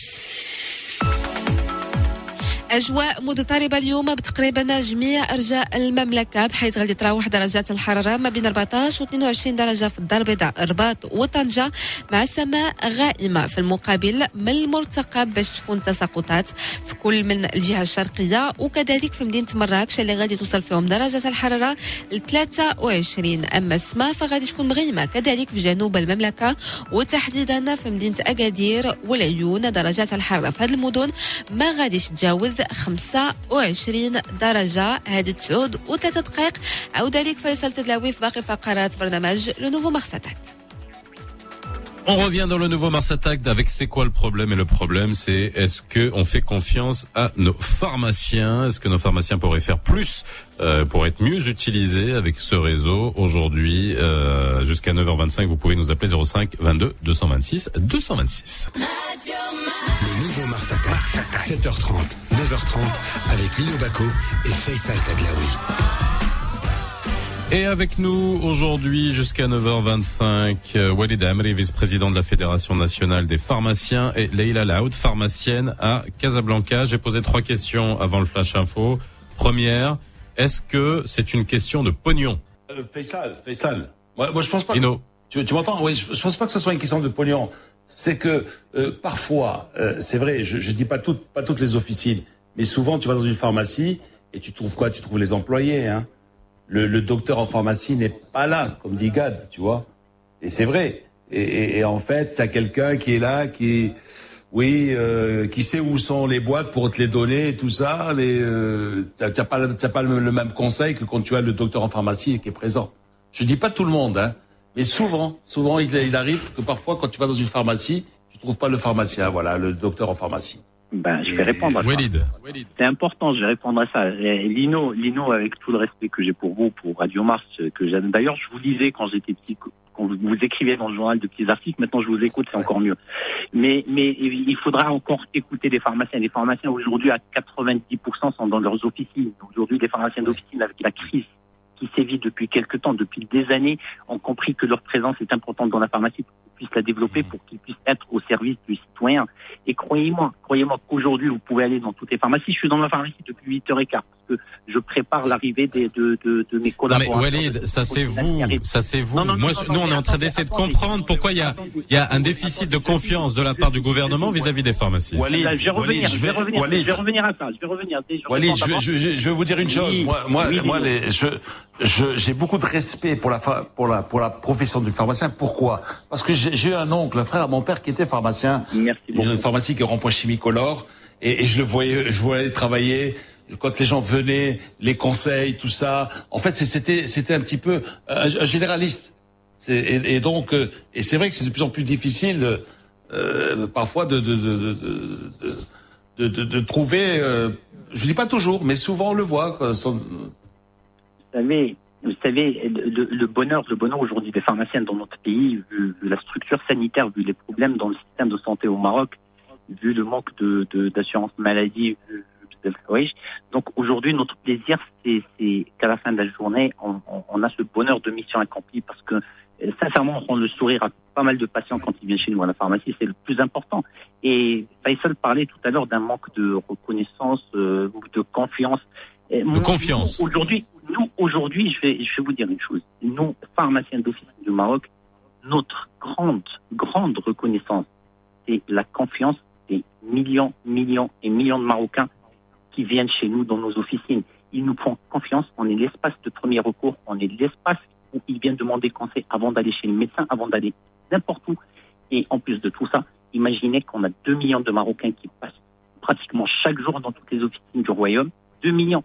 Ça fait pratiquement 60 millions de Marocains, 50-60 millions qui visitent, pas forcément pour, euh, pour avoir des médicaments, pour acquérir des médicaments, mais parfois juste pour un conseil, juste pour... prendre Mais Walid, Walid, nous la, Donc- le- donc, la, la question et encore une fois, non, moi je, je- je- Walid, Walid, s'il vous plaît, le- la question et encore une fois, je veux pas avoir l'air de, vais revenir- vais non, excusez, voilà justement, parce que la confiance des Marocains, il y a pas de souci, il y a des pharmacies, moi chez qui je vais encore une fois, je vais prendre mon petit exemple, où je ne vois jamais euh, le pharmacien, d'autres où je vois tout le temps le pharmacien, et d'autres où celles où il n'y a pas le pharmacien, la personne responsable est de qualité, c'est-à-dire qu'elle est formée, et donc il y a voilà, donc là, la, la confiance des Marocains vis-à-vis des pharmaciens, je pense c'est pas le souci. Mais pourquoi il n'y a pas de confiance de la part du ministère de la Santé? Ben ça, il faut poser la question au ministre oui, euh, aux responsables. Mais ce que je ne comprends pas non plus, c'est que dans des périodes de crise sanitaire comme celle-là, parce qu'il y en a eu d'autres où les pharmaciens ont été impliqués à 100% d'autres aires, mais cette fois, on ne nous a pas impliqués, je le dis ouvertement. Les pharmaciens ont fait tout le boulot euh, pratiquement au front, seuls. Ils ont, ils ont à travers leur, leur- leurs instances représentatives, ils ont fait des, des, des, des, des formations, ils ont, ils ont informé, ils ont sensibilisé, ils ont conseillé leur, euh, leur et c'est tant mieux, c'est le plus important. Mais croyez-moi que le Maroc a beaucoup à gagner. Le Maroc a beaucoup à gagner dans le système de santé en impliquant les pharmaciens comme ça se fait ailleurs à travers des, des euh, dossiers. Walid, Walid, est-ce que vous êtes vice-président de la Fédération nationale des pharmaciens, d'accord? Je suis président du syndicat des pharmaciens du Grand Casablanca surtout, oui. Bon, d'accord, mais je veux dire, bon, vous, vous, avez quand même des syndicats, vous avez, vous êtes organisé, vous avez en association, Oui, oui, etc., en fédération. Et alors, mais, mais il faut faire le forcing. Justement, Non. cette période-là, leur dire, Eh, les gars, nous, on est là. Qu'est-ce que vous faites? Vous le droit dans le mur. Alors, on peut vous aider. Avant, avant que, avant que Walid te réponde, moi j'aimerais avoir l'avis de, de Leïla, hein, qui, est, qui est pharmacienne, qui nous écoute depuis tout à l'heure, qui est pharmacienne à Casablanca. Euh, Est-ce que vous pensez que vous, il y a un manque de confiance en vous de la part des organisations, euh, enfin de la part de, de- du ministère, pardon Les médecins, les médecins ne nous aiment pas. Déjà, ils pensent qu'on Ah, leur carrément. travail. Ah oui, ah oui. Les médecins considèrent ne nous aiment pas parce qu'ils ont l'impression que nous ne sommes pas dans nos officines, que nous prenons leur place, que nous jouons le rôle du médecin dans l'officine, alors que c'est pas vrai du tout. Nous moi, j'arrête pas de dire aux gens qui viennent chez moi, je ne suis pas médecin, je ne peux pas vous prescrire quoi que ce soit. Voilà, allez voir. Notre rôle, c'est d'orienter et c'est de les en- d'envoyer chez le médecin. C'est pas de leur donner des médicaments, c'est qu'ils partent sans rien et pour revenir après. Et, et malheureusement, ça ne se fait pas. Et c'est pour ça, je pense, que la médecine ne nous aime pas parce que pour ça. Parce que on, C'est que- quand même grave ce que vous êtes en train de nous dire, que les médecins n'aiment pas les pharmaciens. En gros, oui, je pense. C'est ce que je pense. Ça, ça ne, je ne, je parle qu'en mon nom. Pas au nom des autres Non, non, mais je comprends bien. nom et c'est ce que c'est comme ça que je le considère. Et au début de la pandémie, mais j'ai été, mais déçue, déçue, mais hyper déçue parce que personne n'est venu vers nous. On nous a laissés tout seuls. On s'est débrouillé tout seul. On a tout fait tout seul. Moi, je me suis adaptée avec mes moyens, avec euh, mes recherches. Pendant les masques, imaginez les masques ils les ont donnés au supermarché, aux épiciers, sans venir nous parler à nous. Alors que quand même, c'est la moindre des choses. À partir de là, moi, j'ai été déçue par le ministère de la Santé, qui n'est même pas venu nous parler, nous voir, pour euh, essayer de réfléchir tous ensemble à une solution. Et encore aujourd'hui, moi, personnellement, je fais tout seul, personne, même nos instances, moi, je n'ai eu aucune consigne, que ce soit du Conseil de l'ordre ou du syndicat. Je n'ai jamais rien reçu, aucun courrier depuis le début de la pandémie concernant, et encore aujourd'hui, concernant le vaccin de la grippe, ok J'ai aucune consigne, rien du tout, et les médecins bloquent la, la prescription de ce vaccin en disant aux gens vous devez vous faire vous devez faire un test PCR avant qu'on vous le prescrive. C'est du délire. Ça ne s'est jamais passé nulle part. C'est vrai que même si on est malade, on peut pas euh, euh, fa- faire le vaccin de la grippe si on est malade, si on a de la fièvre, mais de là à imposer un test PCR qui coûte quand même excessivement cher, et du coup tous ces malades du diabète, etc., ne le prennent pas, tous ces obèses, ont peur de le prendre. Donc même pour le vaccin de la grippe, je ne sais pas ce qui se passe en ce moment. La délivrance n'est Donc, pas. ce que vous êtes en train de me dire, 60. euh, et ça recoupe avec euh, des témoignages que j'ai de ma pharmacie, je suis allé dans, dans plusieurs pharmacies, et après je poserai la question à Walid. Aujourd'hui, vous n'avez pas de, de, de vaccin en officine, vous les avez, ou alors, Moi, vous n'avez, est-ce que vous êtes en train de dire, vous n'avez aucune consigne? Aucune consigne. Ce que je sais, c'est que les médecins, d'accord, les médecins disent aux gens euh, ne vous faites pas vacciner ou bien ramenez un test PCR avant que je vous le prescrive, puisqu'aujourd'hui la prescription est obligatoire. Et donc du coup, ça freine tous ces gens ne se vaccinent pas. Et c'est dangereux, je trouve. Ce sont des grands, des gens qui se sont vaccinés pendant 10 ans cette année hésitent. Moi, j'ai- je les ai. Sinon, pour le vaccin, on le reçoit en compte-gouttes. Moi, j'en reçois un peu. Vous avez combien de boîtes chez vous moi, par exemple, depuis le début de la campagne de vaccination, je crois que j'ai dû délivrer euh, 30 personnes. 30 personnes. Depuis le début, c'est-à-dire euh, quoi? Ça a 35 commencé il y a... 35 mois. Ça fait une, euh, une semaine, une dizaine de jours. là. Une semaine.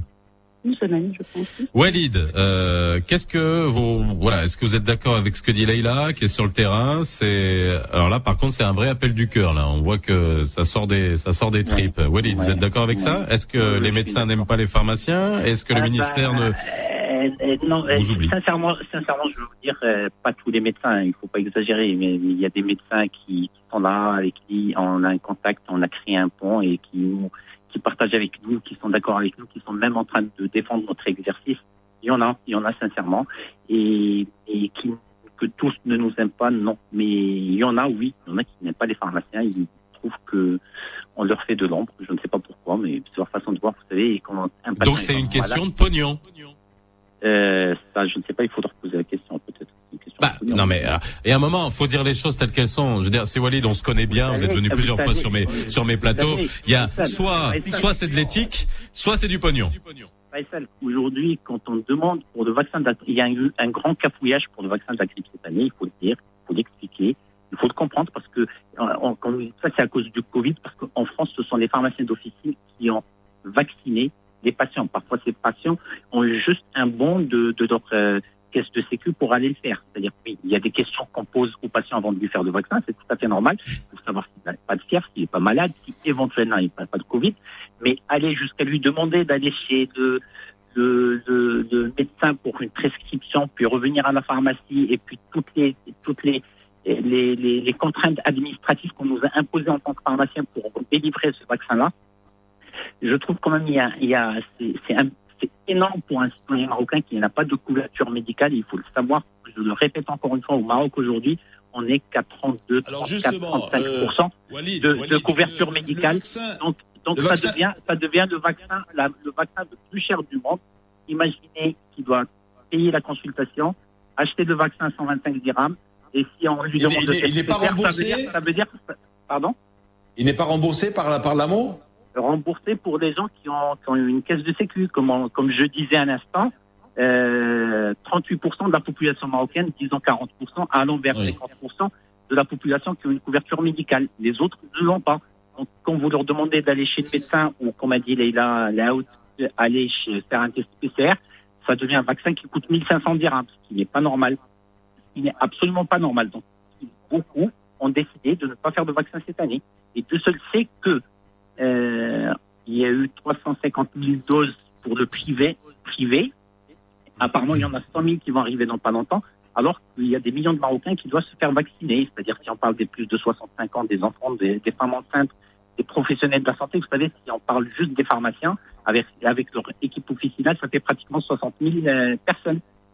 Donc 60 000 doses qui doivent être déjà données aux pharmaciens et aux leurs équipes. Donc il n'en reste pas beaucoup pour, euh, pour le grand public. À qui donner, à qui ne pas donner. Donc aujourd'hui, il y a eu un cafouillage, il faut le dire, malgré tout le travail. Peut-être qu'il y a eu des contraintes, on ne les connaît pas. Et il y a eu un problème, on a un problème énorme, énorme, énorme de communication au Maroc. Euh, de la Alors, part moi, du- il faut, il faut qu'on. Non mais c'est Walid. Encore une fois. Je parle pas de vous. vous Ça vient. hein. Non non non non. Moi je parle de de, de- je parle du ministère vis-à-vis euh, ou même des instances quelles qu'elles soient parce que c'est très transversal cette de, gérer cette de gérer cette pandémie. Pourquoi on vous met de côté? Alors maintenant, me dites pas, je sais pas pourquoi, parce que euh, c'est c'est pas possible. Un, est-ce que vous souffrez, comme beaucoup de, de professions, des mauvais élèves, des canards boiteux, et qui fait que on met le trait sur un un, un réseau de 11 000, un- 11 000 professionnels euh, de, de santé ou alors, est-ce qu'il y a autre chose? Mais moi, je peux pas comprendre en tant que citoyen marocain que je vois dans d'autres pays, que ce soit la Tunisie à côté, que ce soit la France, on fasse confiance aux pharmaciens et chez nous, on fait pas confiance. Même Pourquoi on fait pas confiance hein, aux pharmaciens? Même, même l'Algérie, même le Oui. Sénégal, même des, des, des, des, des- des- Vous savez que les pharmaciens de, des pays voisins africains aussi, ils sont mieux, mieux, mieux soutenus et mieux. mieux On est d'accord. Pourquoi on fait pas confiance aux pharmaciens Eh ben, De manière institutionnelle. bah, il faut poser la question. Mais je vais vous dire une chose. On est présent à travers nos instances. Je le dis, je le répète. On sollicite notre ministère. On, leur dit, on a toujours dit qu'on était au service de la santé au Maroc, au service de nos concitoyens et de nos, notre pays. Et qu'on était prêt à tout. D'ailleurs, on, on fait énormément de sacrifices.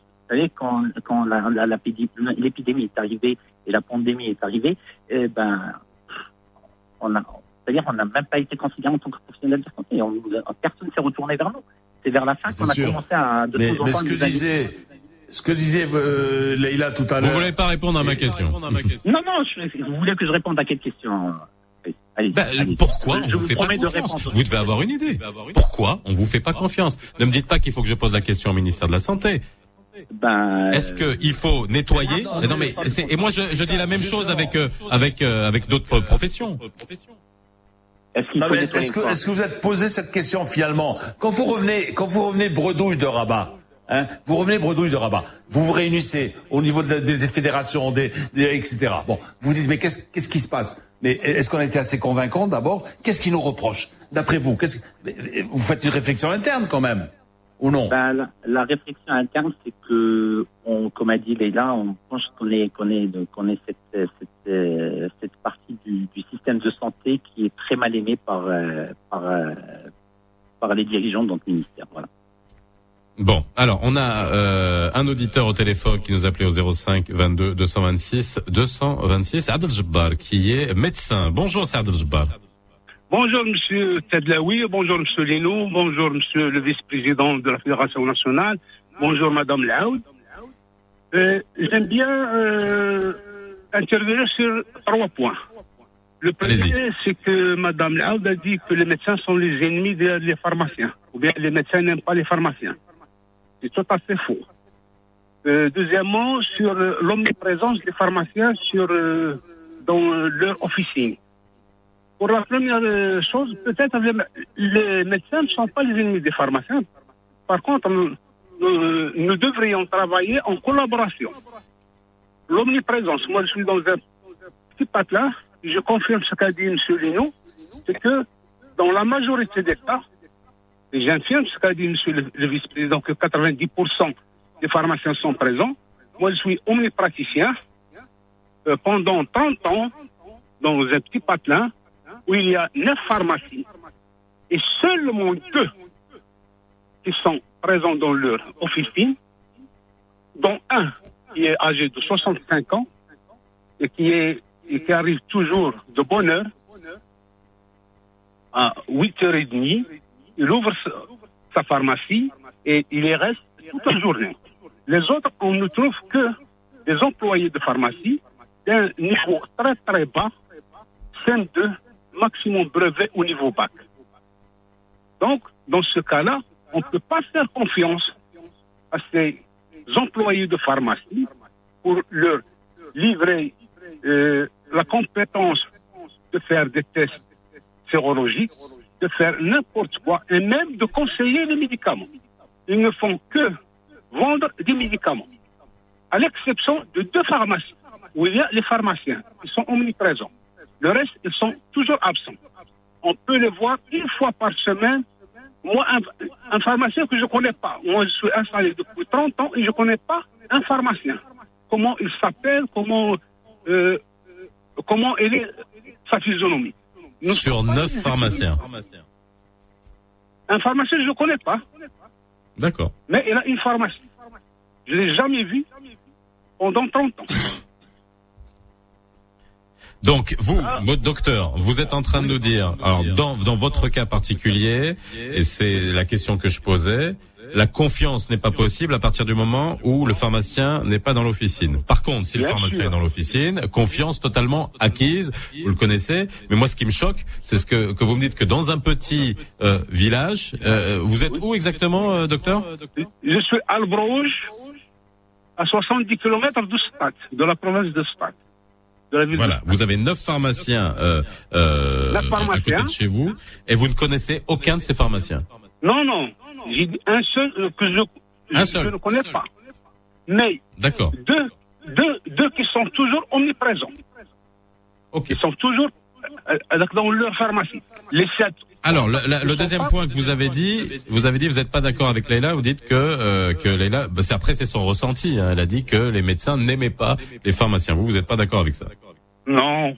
Par contre, nous, on aime bien que le pharmacien explique bien l'ordonnance, voit bien s'il y a une interaction euh, médicamenteuse qui est euh, inapte pour le patient.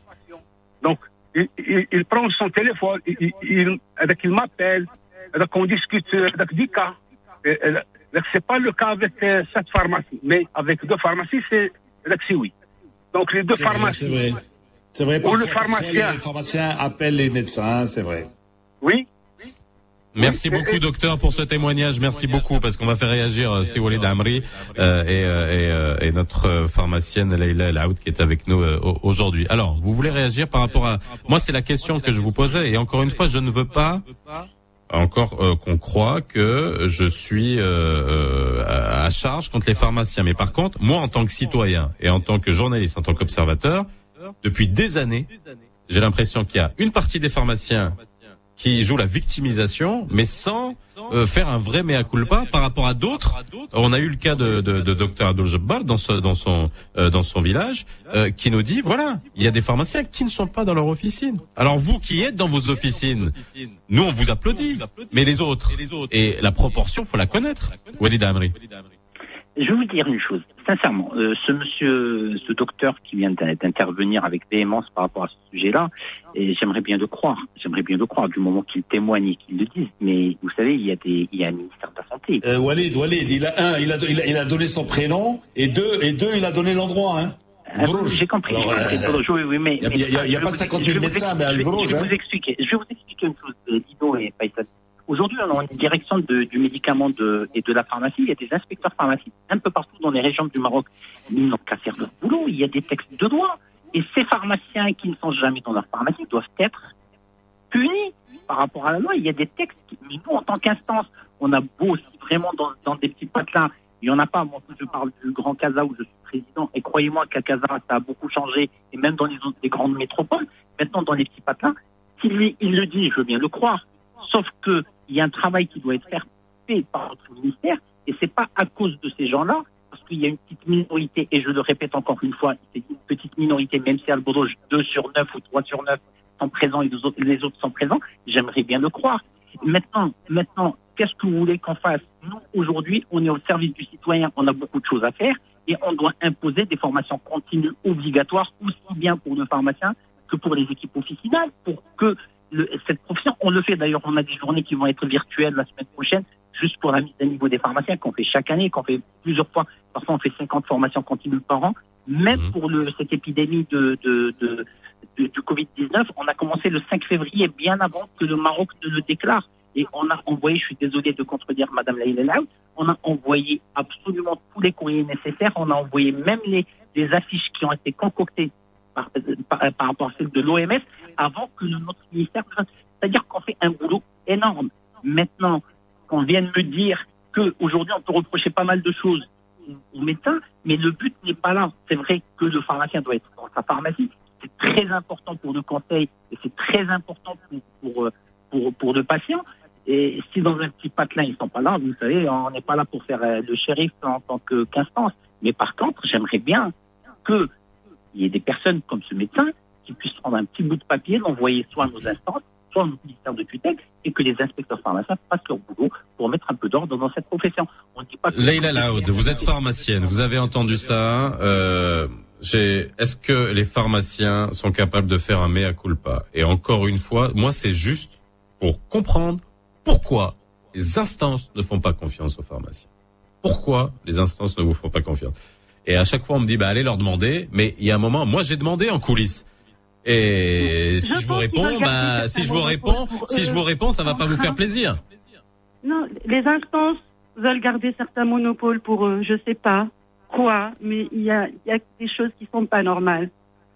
Et ils ne veulent pas nous impliquer. Je, pourquoi Je ne sais pas encore. Peut-être parce qu'il y a plein de diplômes de nuit de l'Est. On considère que nos diplômes c'est de la merde. Je sais pas. Mais euh, voilà, on nous considère pas. Leïla, à mon avis, à mon avis, vous devez euh, euh, revaloriser votre, votre votre corporation auprès de ces gens-là.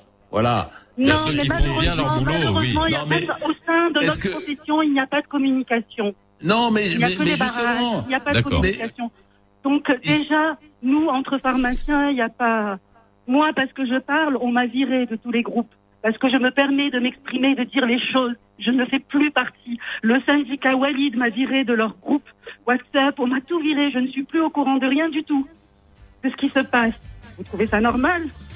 Donc problème de communication au sein d'une profession. Mais encore une fois, nous, on aimerait que les pharmaciens, euh, Lino, soient mis à profit. On est bien Oui, d'accord. On aimerait que Non mais euh, c'est voilà, humiliant. c'est dingue. Ce, ce qu'a dit tout à l'heure Leïla, c'est humiliant. Le fait que c'est vrai, les masques, on, tu les trouvais chez les épiciers. Moi, des fois, j'en achète chez, chez mon épicier. C'est vrai, quand je panne. Et si tu dis, c'est pas possible, tu dis, ah, tu, tu, en- tu en trouves là, parce que pourquoi tu prends ton truc, tu dis, ah tiens, en fait, je suis à court de masques, hop, tu prends des masques chez l'épicier. Et tu, tu peux pas aller à la pharmacie, à la pharmacie au début, il n'y avait pas de masque. Bref, ça c'est un, un gros sujet à suivre. Merci Walid Abney d'avoir été avec nous, vice-président de la Fédération nationale des pharmaciens. Merci Leïla Laoud, pharmacienne à Casablanca. Et on vous entend euh, et on a entendu votre émotion à la fin et on la prend. Voilà. Et nous, euh, c'est encore une fois, on veut comprendre pourquoi on ne met pas à profit ces 11 000 pharmaciens. Et apparemment, c'est beaucoup plus complexe que ça. Avoir des réponses à nos questions, c'est compliqué. Faisal, il y a bien un responsable des relations entre le ministère de la Santé et, et, et, et- et les, et les, les pharmaciens. Eh ben, on va essayer de le trouver. personne, on va essayer de le trouver de- de- demain matin. Le petit quart Eh ben, on d'heure, là, tu essaye. sais. 8, 8 Oui, heures, oui. 7h45, 8 heures. On va voir ce qu'il nous dit. 7h45. euh, Voilà, merci, merci à tous, merci à, à toute l'équipe de Radio Mars et encore une fois, euh, désolé pour les petits problèmes techniques, les petits échos, les petits retards, mais nous nous faisons depuis lundi l'émission à distance, enfin toute cette semaine. Euh, Lino est en France, moi je suis euh, chez moi, l'équipe sur le plateau, merci à Absamad à la réalisation, merci Franck Mathieu aux commandes derrière, merci Rizlen Massio à la, rédaction, Nabila au téléphone, j'ai oublié personne, Yousra Amin Birouk, Hicham El Sedalaoui, toute l'équipe du nouveau Mars Attack. On se retrouve demain, même heure, même endroit. Le nouveau Mars Attack. Mars Attack. 7h30, 9h30 avec Lino Baco et Faisal Tadlaoui.